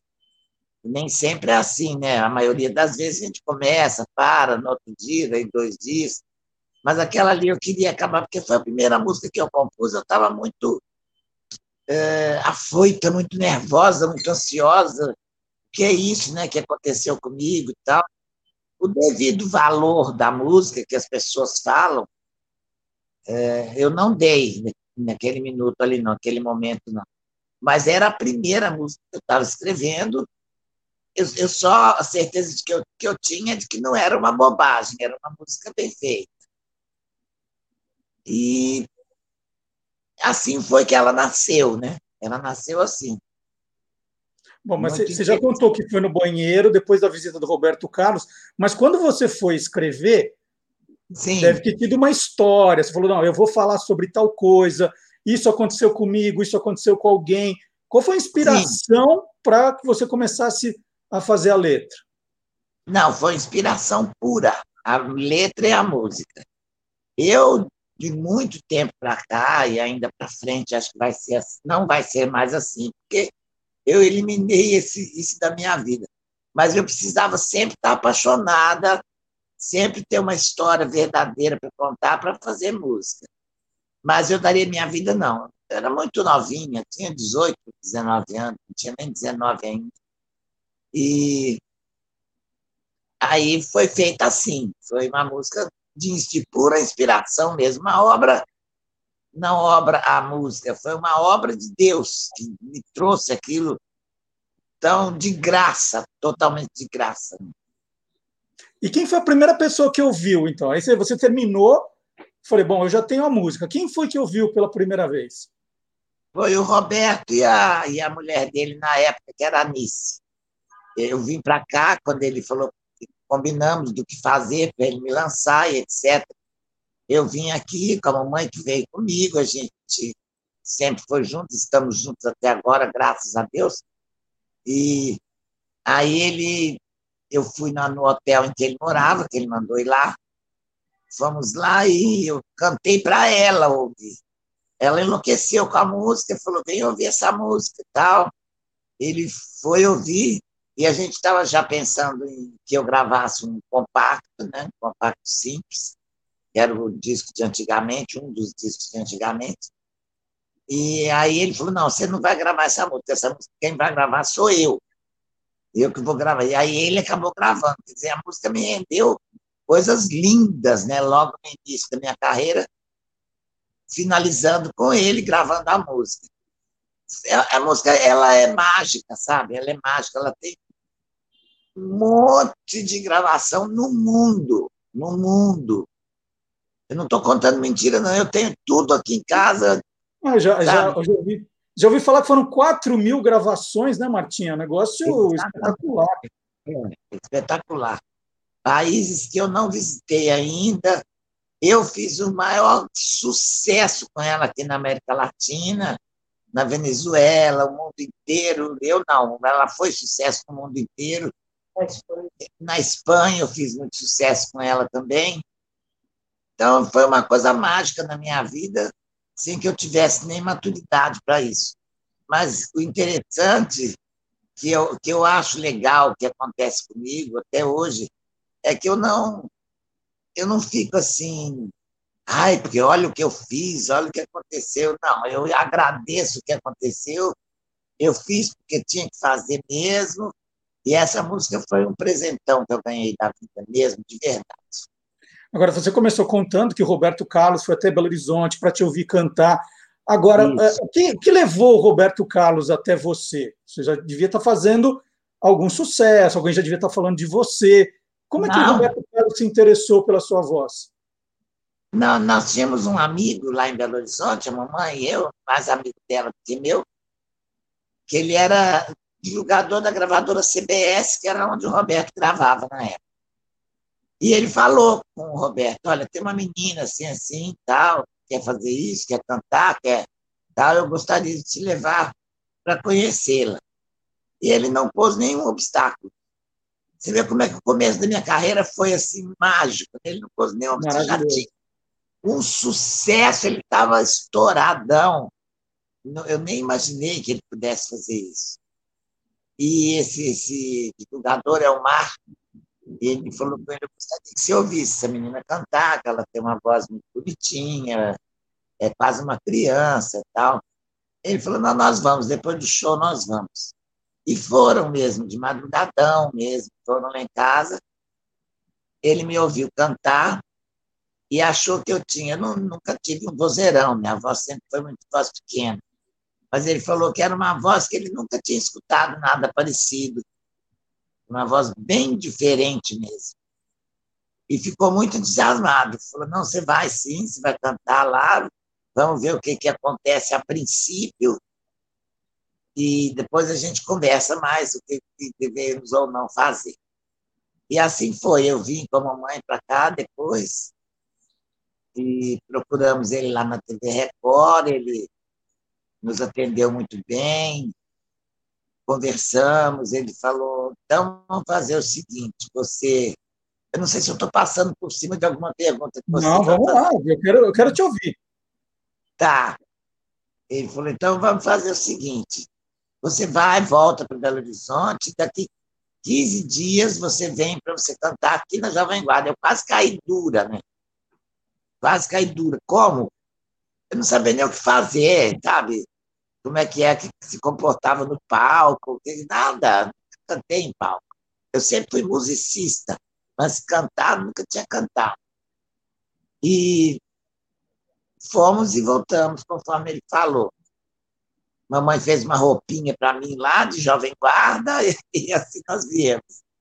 Comprei, e como foi essa, sensação, do, essa sensação Oi? do primeiro programa? Como foi essa primeira sensação do primeiro programa? Nossa, nossa eu tinha muita. Eu fiquei com vergonha, né? Eu, eu nunca tinha tido essa experiência nem para brincar na vida. Aquela o Teatro Record lotado, as pessoas aplaudindo loucamente todos os artistas de nome que cantavam ali. Era uma coisa mais bonita que você possa imaginar, era a TV Record naquela época. Estou pensando o que é que eu vou fazer, como é que eu vou fazer. A minha sorte que, que o Roberto estava me apadrinhando, né? Então, na hora que ele foi me anunciar, ele falou: eu vou falar, você fica escutando tal. Eu fiquei escutando, ele falou coisas muito bonitinhas de mim, enfim, me deu um apoio muito grande para eu entrar. Claro que eu não fui aplaudidíssima, mas eu fui aplaudida como nem deveria ser, como uma desconhecida. Mas pela, pelas informações, digamos assim, do Roberto, eu fui bem aplaudidinha. Ele foi me acompanhou no violão, ele. Ele foi meu músico naquela, naquele momento. E a música foi feita para ele, chama-se Barra Limpa. Uma música que fala dele, da, de como ele se vestia, como é que era o cabelo dele, os carros dele. E aí, conforme eu ia cantando, o pessoal ia aplaudindo, porque realmente era igualzinho. É igualzinho a música. E ele tocando violão foi, foi um sucesso. Foi a primeira vez que eu experimentei o sucesso, não demais, mas foi um, um reconhecimento muito lindo que eu tive. E, e, ele que inventou o nome Queijinho de Minas, quem que foi, Martinha? O foi, apelido? Foi, foi, ele. Ele e um, e um dos da produção. Eles pensavam assim, o, o queijo era o, é o melhor produto de Minas, né? Nós somos, nós temos queijos lá maravilhosos. Então, ele achou que tinha que ser eu a representar o queijo ali queijinho ali na, na Jovem Guarda e inventaram esse nome. E, e, você, e você já sabia que ia ser apresentada como Martinha? Ou era Marta e virou Martinha? Como é que foi a questão Não, do Martinha? É, era Marta virou Martinha. Virou Martinha. Eu era muito menininha. E não é tão menininha, porque as meninas hoje, de 17, 18, 19 anos, já são mulheres, né? Eu não, eu era muito menina, muito menina mesmo. Então, eles acharam que tinha, que ficava mais engraçadinho e mais comercial, talvez, Martinha. Eu gostei, gostei mais, porque para essa situação eu gostei mais de Martinha também.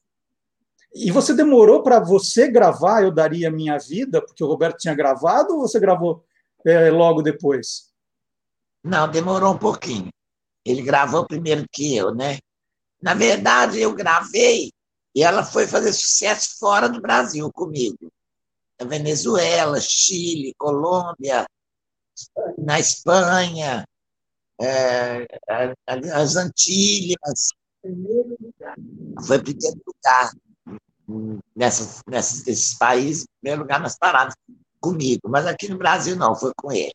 Depois que passou-se passou-se um tempo, é que começaram a falar ah, a sua gravação de Daria Meio, assim como você está falando. Está hum. fazendo a, a, história da minha vida com essa música. Mas isso demorou um tempinho para acontecer. E, e, aí aumentou a responsabilidade? Você já, já criou uma música com esse sucesso, foi a primeira. A, é. As outras vieram naturalmente ou você sofria mais ainda, Martinha, na hora de compor? Não, para compor já era mais fácil para compor. Já era mais fácil. Apaixonada, então ficava mais fácil ainda. Né? Eu te amo. É, teve Eu Te Amo Mesmo Assim, que foi uma música que fez muito sucesso também, foi o primeiro lugar na, nas paradas de sucesso mesmo, um grande estouro foi. Uma música muito simplesinha, muito jovem, mas romântica também. Então, essa foi logo depois do, do Barra Limpa, que é aquela que eu falava dele, que eu falo dele. E você hoje em dia continua compondo? Você gosta de escrever música? Como Gosto, que é hoje? É um que eu não, não componho, mas até a última vez que eu escrevi, não fazem muitos anos, não, mas eu, eu vou, vou compor. Eu sou uma compositora, eu não deixei de compor. É um espaço só, que isso é normal acontecer. Eu tenho um problema só para fazer música. Eu não invento, eu faço do que está acontecendo, eu tenho inspiração uh, do que está acontecendo, vem daquilo. E agora não está acontecendo nada, porque eu não tenho mais namorado, então talvez seja isso. E nem quero ter. Eu vou ter que aprender a compor sem. Sem namorado. É, sem namorado. E são todas músicas de amor, Martinha? Você tentou fazer com outros temas? Não, são músicas de amor. Eu só tem uma música que é outro tema. E quando eu morei na Espanha, eu fiz essa música, chama-se Eu Quero América do Sul. Esse é, o tema é o amor pelo país, pelo povo. E é a única música minha que não fala de um amor assim entre um homem e uma mulher. É uma música bem legal. É, desses cantores novos, dessas bandas novas, você tem gostado de alguma, de alguém, de algum, alguma música? O que você está achando da música atual, Martinha? Então, eu não sei se eu sou limitada ou se essas bandas que eu gostava, que eu gosto muito, são as dos anos 60, 70, 80, é, vamos dizer, na, na faixa de, de, de, Oh, meu Deus, minha cabeça. Aquela banda mineira, como é que chama, mãe? Skank. Skank, eu adoro Skank, gosto muito dos do Paralamas. É isso que todo mundo gosta, eu gosto, dessa época. Uhum. Eu não sou roqueira das, das desesperadas, não. Eu gosto daquele tipo de rock. Gosto muito da Rita Lee, também todo mundo gosta, não é vantagem nenhuma, mas tem gente que pode falar, eu não gosto muito. Eu adoro, adoro essa, essa, faixa, essa faixa do rock dessa época, eu gosto demais, são competentes. São competentes. E, tirando a pandemia, que a gente não está encontrando ninguém, vocês ainda, a turma da Jovem Guarda, se, se, se vê, se fala? Como é que é? Nos vemos, fazemos shows juntos, não todos juntos, mas dividimos, fazemos shows, nos vemos, vamos na casa um do outro, também não todos, mas vamos é muito gostoso, eu acho muito bom. Eu, na minha casa, eu sempre procuro é, reunir alguns, a gente fica até de madrugada conversando, e não só da Jovem Guarda, por exemplo, um grande amigo que eu tenho é o Luiz Airão, sambista. Ele também vem, a gente mistura tudo ali, é uma delícia. O, o clima entre os artistas que se gostam é muito bom. É, é a gente só tem a, a a querer muito bem o outro e pelo sucesso, por tudo. Então, mas só que não se conversa muito de música, não. Às vezes sai um assunto, mas é porque ali a gente está para se divertir. Vou mostrar, vou mostrar. A mamãe fica mandando fazer as coisas aqui. E, então, eu, eu tenho muitos amigos, não muitos, mas os amigos que eu tenho em artistas são bem fiéis, somos bem fiéis uns aos outros. Muito bacana. E, e, a, e a, sua mãe, como está? Então, você falou que está com ela, como ela está? Está ótimo, eu queria estar tá como ela. Ela tem 95 anos.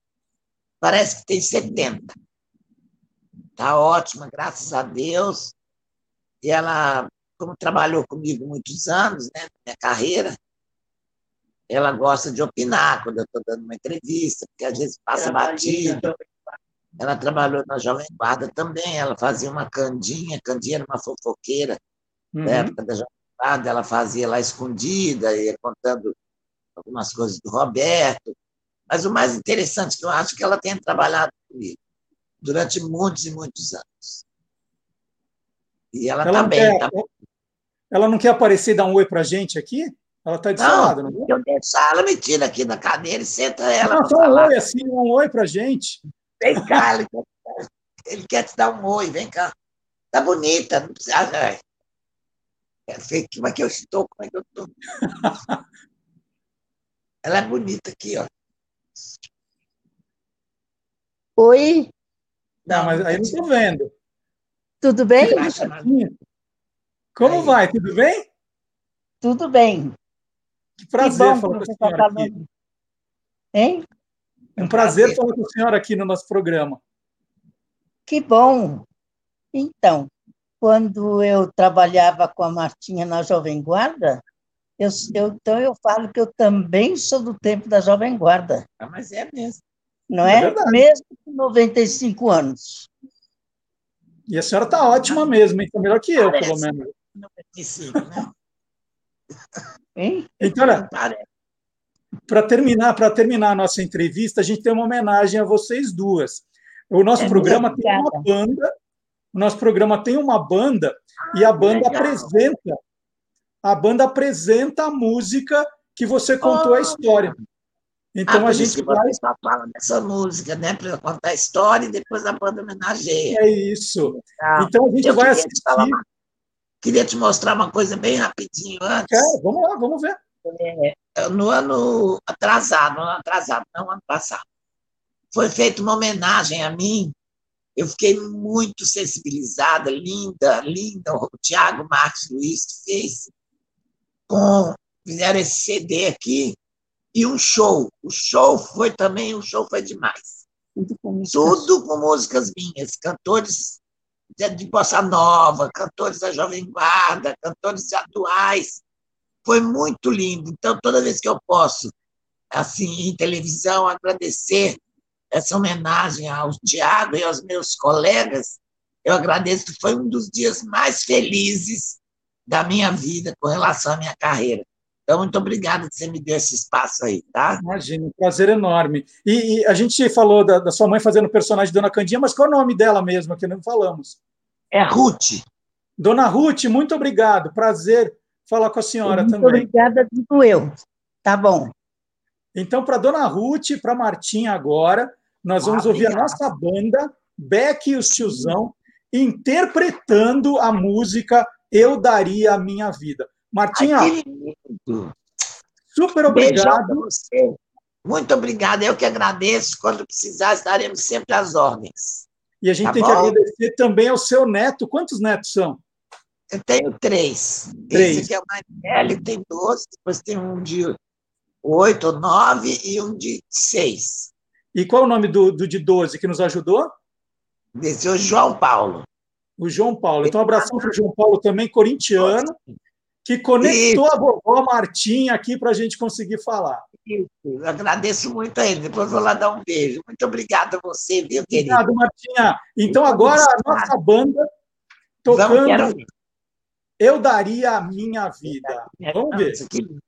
Vamos lá.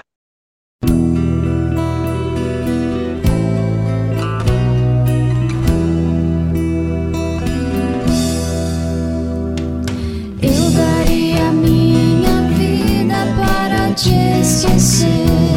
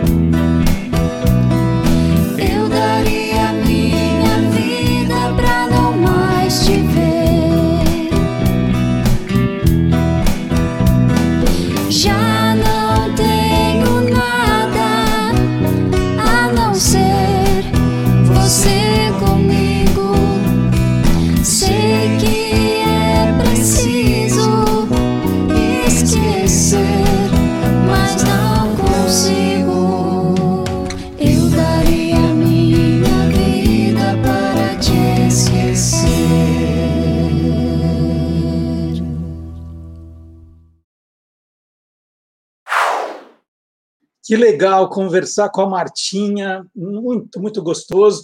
E foi a, a participação da, da mãe foi incrível, adorei. Contando uma canção, um quadro que também me enche muito, muito de alegria. E como me enche de alegria também o programa que estou fazendo nas noites de terça-feira, estou lendo. E não é um programa que é como os outros ali de ficar resenhando livros, né, mas mostrando o lado curioso da produção literária, dos autores.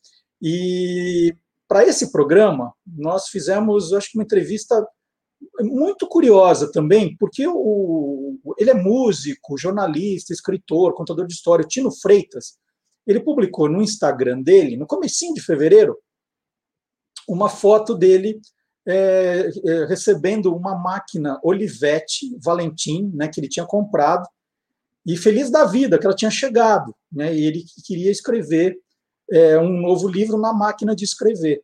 E aquilo mexeu muito com a minha memória afetiva, porque eu comecei no jornalismo escrevendo em máquinas de escrever da Olivetti, na redação. E aí a gente foi lembrando de histórias, né, dos cursos de datilografia. E então ficou uma entrevista saborosíssima, né, de, de mexer mesmo com esse com esse lado ali do início da minha carreira, primeiro Guia dos Curiosos, ainda teve ali uma participação da máquina de escrever, estava no momento de transição para o computador, então estava trabalhando nas duas frentes. E eu separei um trecho, que é uma história ótima, ótima, que o Tino contou, entre tantas, é, com, a, com a máquina de escrever. A gente separou para você ver aqui no, no Olá Curiosos.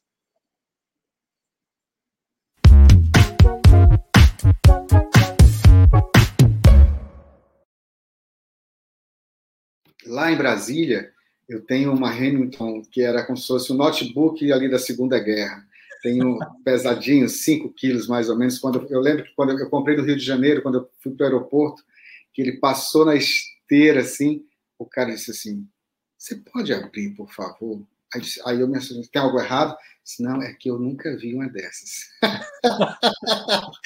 e aí foi, foi tipo o guia dos curiosos, né? O cara foi lá e aí o cara desceu. Né? Era eu cheguei bem cedo, era um, era um, voo, um voo cedo e tal. E aí ele desceu daquela cadeira, assim, ele pediu para abrir, olhou e tal, disse assim, que bonito, que bacana. Então. E aí essa máquina, por exemplo, eu, eu vou, a, a, em alguns momentos, eu escolho, determinados momentos, quando eu vou a algumas escolas, é, é, é eu levo a Hamilton e mostro para as crianças, olha, antigamente a gente fazia os livros aqui. E aí quando eu abro assim aquela caixa que vem aquela máquina potente, pesada, estranha, as crianças arregalam o olho, ficam todos. Sabe quando você leva a criança é, é, é, num museu, que, aquele museu assim que tem tudo pertinho, que você tem que você quer cruzar a linha amarela, você quer pegar, então fica aquela todo mundo ali do lado cercando. E aí eu digo, não se preocupe, depois do nosso encontro aqui, eu vou deixar cada um escrever o seu nome. E aí eu já levo os papéis cortadinhos uhum. assim e tal, e ponho lá e digo, vamos assim, pá, é devagar, mas tem uma fila e sai um sorriso. Então, essa experiência tecnológica com o passado, ela é, eu, eu acho que ela não é só é, é, é, é uma brincadeira, mas é você entender como o mundo funciona, né? Ou como o mundo funcionou. Você dá para uma criança hoje uma lista telefônica e dizer assim: acha aí o endereço do seu avô. Cara, isso é um exercício, bicho. Porque as crianças hoje não conseguem achar uma palavra no dicionário, às vezes. Não é isso, eu não vou passar a entrevista inteira, né? Vamos cortar, que ela está saborosíssima. Então você é, encontra essa entrevista no canal do YouTube do Guia dos Curiosos. É só procurar pelo Tolendo, tem todos os programas que nós já fizemos, todas as entrevistas. Essa entrevista está especialmente, ela, ela, mexe muito com essa questão da, da, nossa memória, né? E o Tino é um ótimo contador de, de causos, vale a pena você acompanhar. E aí você conhece o programa e pode se interessar para avisar os amigos e para começar a acompanhar ela sempre é publicada, o programa é sempre publicado nas noites de terça-feira, mas você pode ver a hora que você quiser. E tanto Quem Te Viu, Quem TV, quanto o Tô Lendo também estão nas plataformas de podcast, dá só para você ouvir. Se quiser ouvir, né, dá para fazer do mesmo jeito. E aí, nessa entrevista, é, é, eu, eu contei isso para o Tino, eu fiquei com vontade de comprar uma máquina de escrever para mim, eu não tenho mais. Eu falei, nossa, será que é má, não é má ideia? E aí eu lembrei, com muita saudade, foi um negócio assim de arrepiar, a primeira máquina de datilografia que eu ganhei dos meus pais. Foi um presente espetacular, quanta coisa eu fiz com aquela máquina de escrever. E eu fui procurar na internet e tem à venda. É esse modelo aqui, é o modelo Érica, que no estojo. É, era igualzinho, essa era a máquina que foi a minha primeira máquina de escrever. Depois, como eu contei na, na entrevista, eu ganhei uma máquina elétrica e, e ela era até mais difícil, né? Porque os nossos dedos eles são meio pesados e a máquina de escrever às vezes disparava.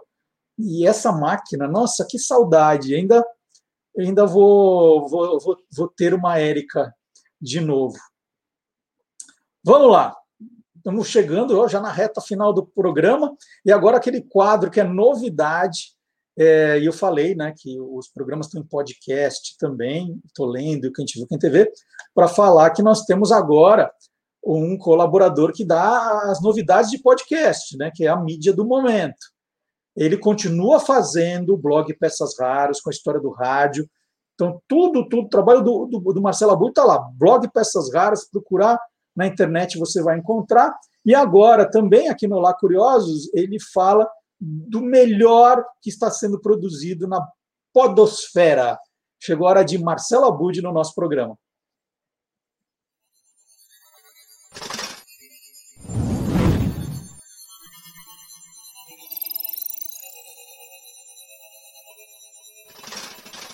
Hoje pode. Com Marcelo Abude. Histórias de Ninar para Garotas Rebeldes nasceu como livro nos Estados Unidos. A obra reúne centenas de narrativas de mulheres que venceram e quebraram barreiras em suas respectivas áreas de atuação. A ideia é inspirar meninas do mundo todo a serem o que bem entenderem. No Brasil, com produção da B9 e patrocínio do Bradesco, Histórias de Ninar para Garotas Rebeldes virou podcast.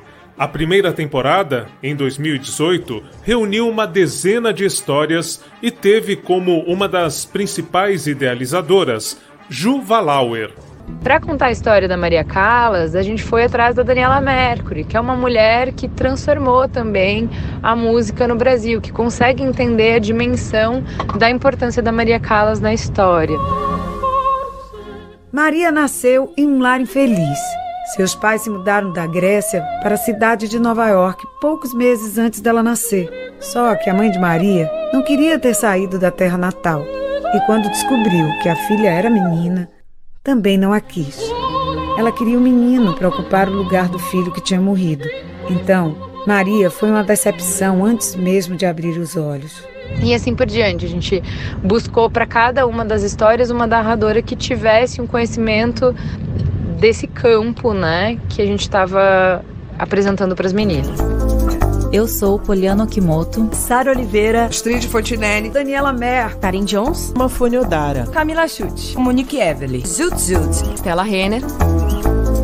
Em janeiro deste ano, Histórias de Ninar para Garotas Rebeldes ganhou uma segunda temporada e agora tem uma inovação além de uma personalidade que narra a história de uma mulher vitoriosa de outra parte do mundo, nós ainda temos uma criança no final do episódio. E essa criança traz a ficha técnica. E no episódio seguinte, com 4 minutos de duração, essa garota de 8 anos, 9, ela entrevista a intérprete da história do episódio anterior. Uma estratégia bem bacana que coloca também essas crianças como protagonistas no podcast que é feito para elas. Meu nome é Aline dos Santos Virgílio, sou de São Paulo, tenho 9 anos. Hoje vou entrevistar a Gabriela, a apresentadora do último episódio de Histórias de Ninar para Garotas Rebeldes. Se você ainda não ouviu o episódio da semana passada, corre lá escutar.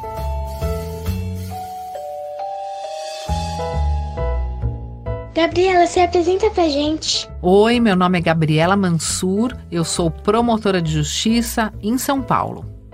Quais foram as mulheres que te inspiraram quando você era criança? Minha mãe, minha avó e todas as mulheres que saíam arrumadas para trabalhar. Eu sempre quis comprar um terno ou um taier, uma malinha de trabalho e ir à luta. E é assim que eu me vejo todos os dias.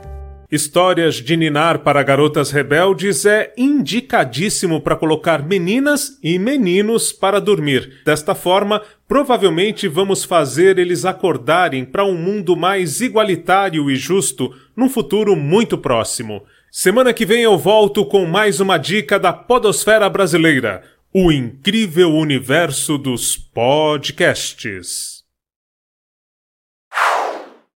Então vamos lá para o encerramento do programa. Só lembrando, nós temos um trato, nós combinamos que todo mundo que está vendo o programa vai pelo menos marcar uma pessoa ou mandar o link de um dos quadros, um dos programas para alguém, hein? Combinado? Trato é trato.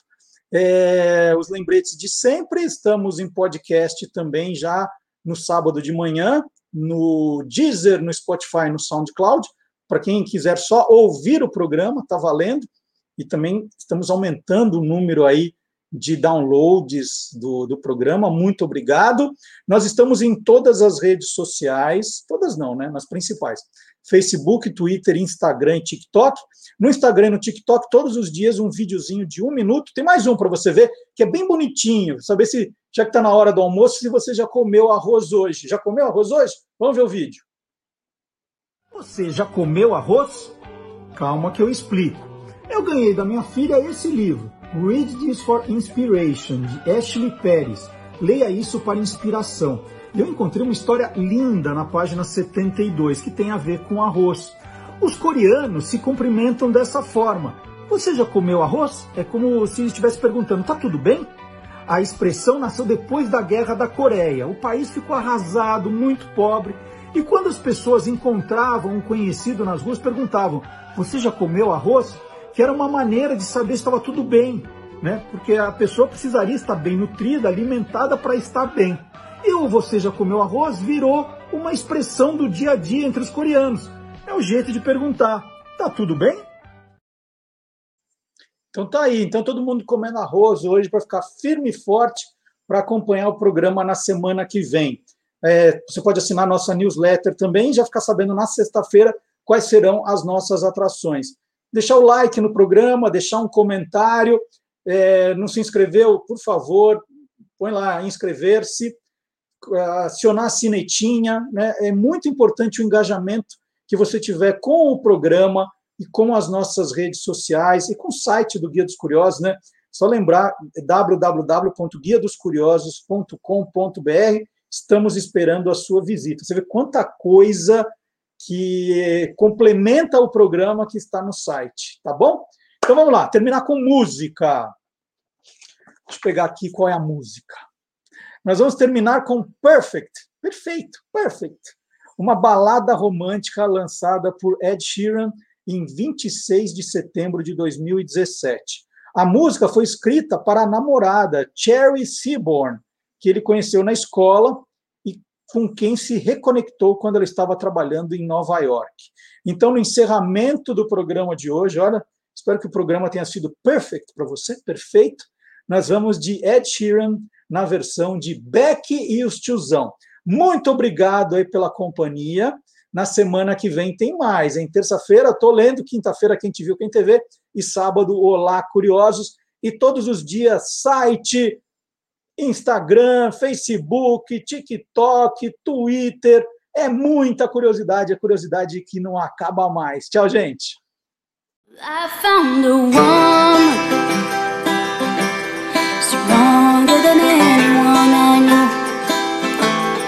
She shares my dreams. I hope that someday I'll share her home.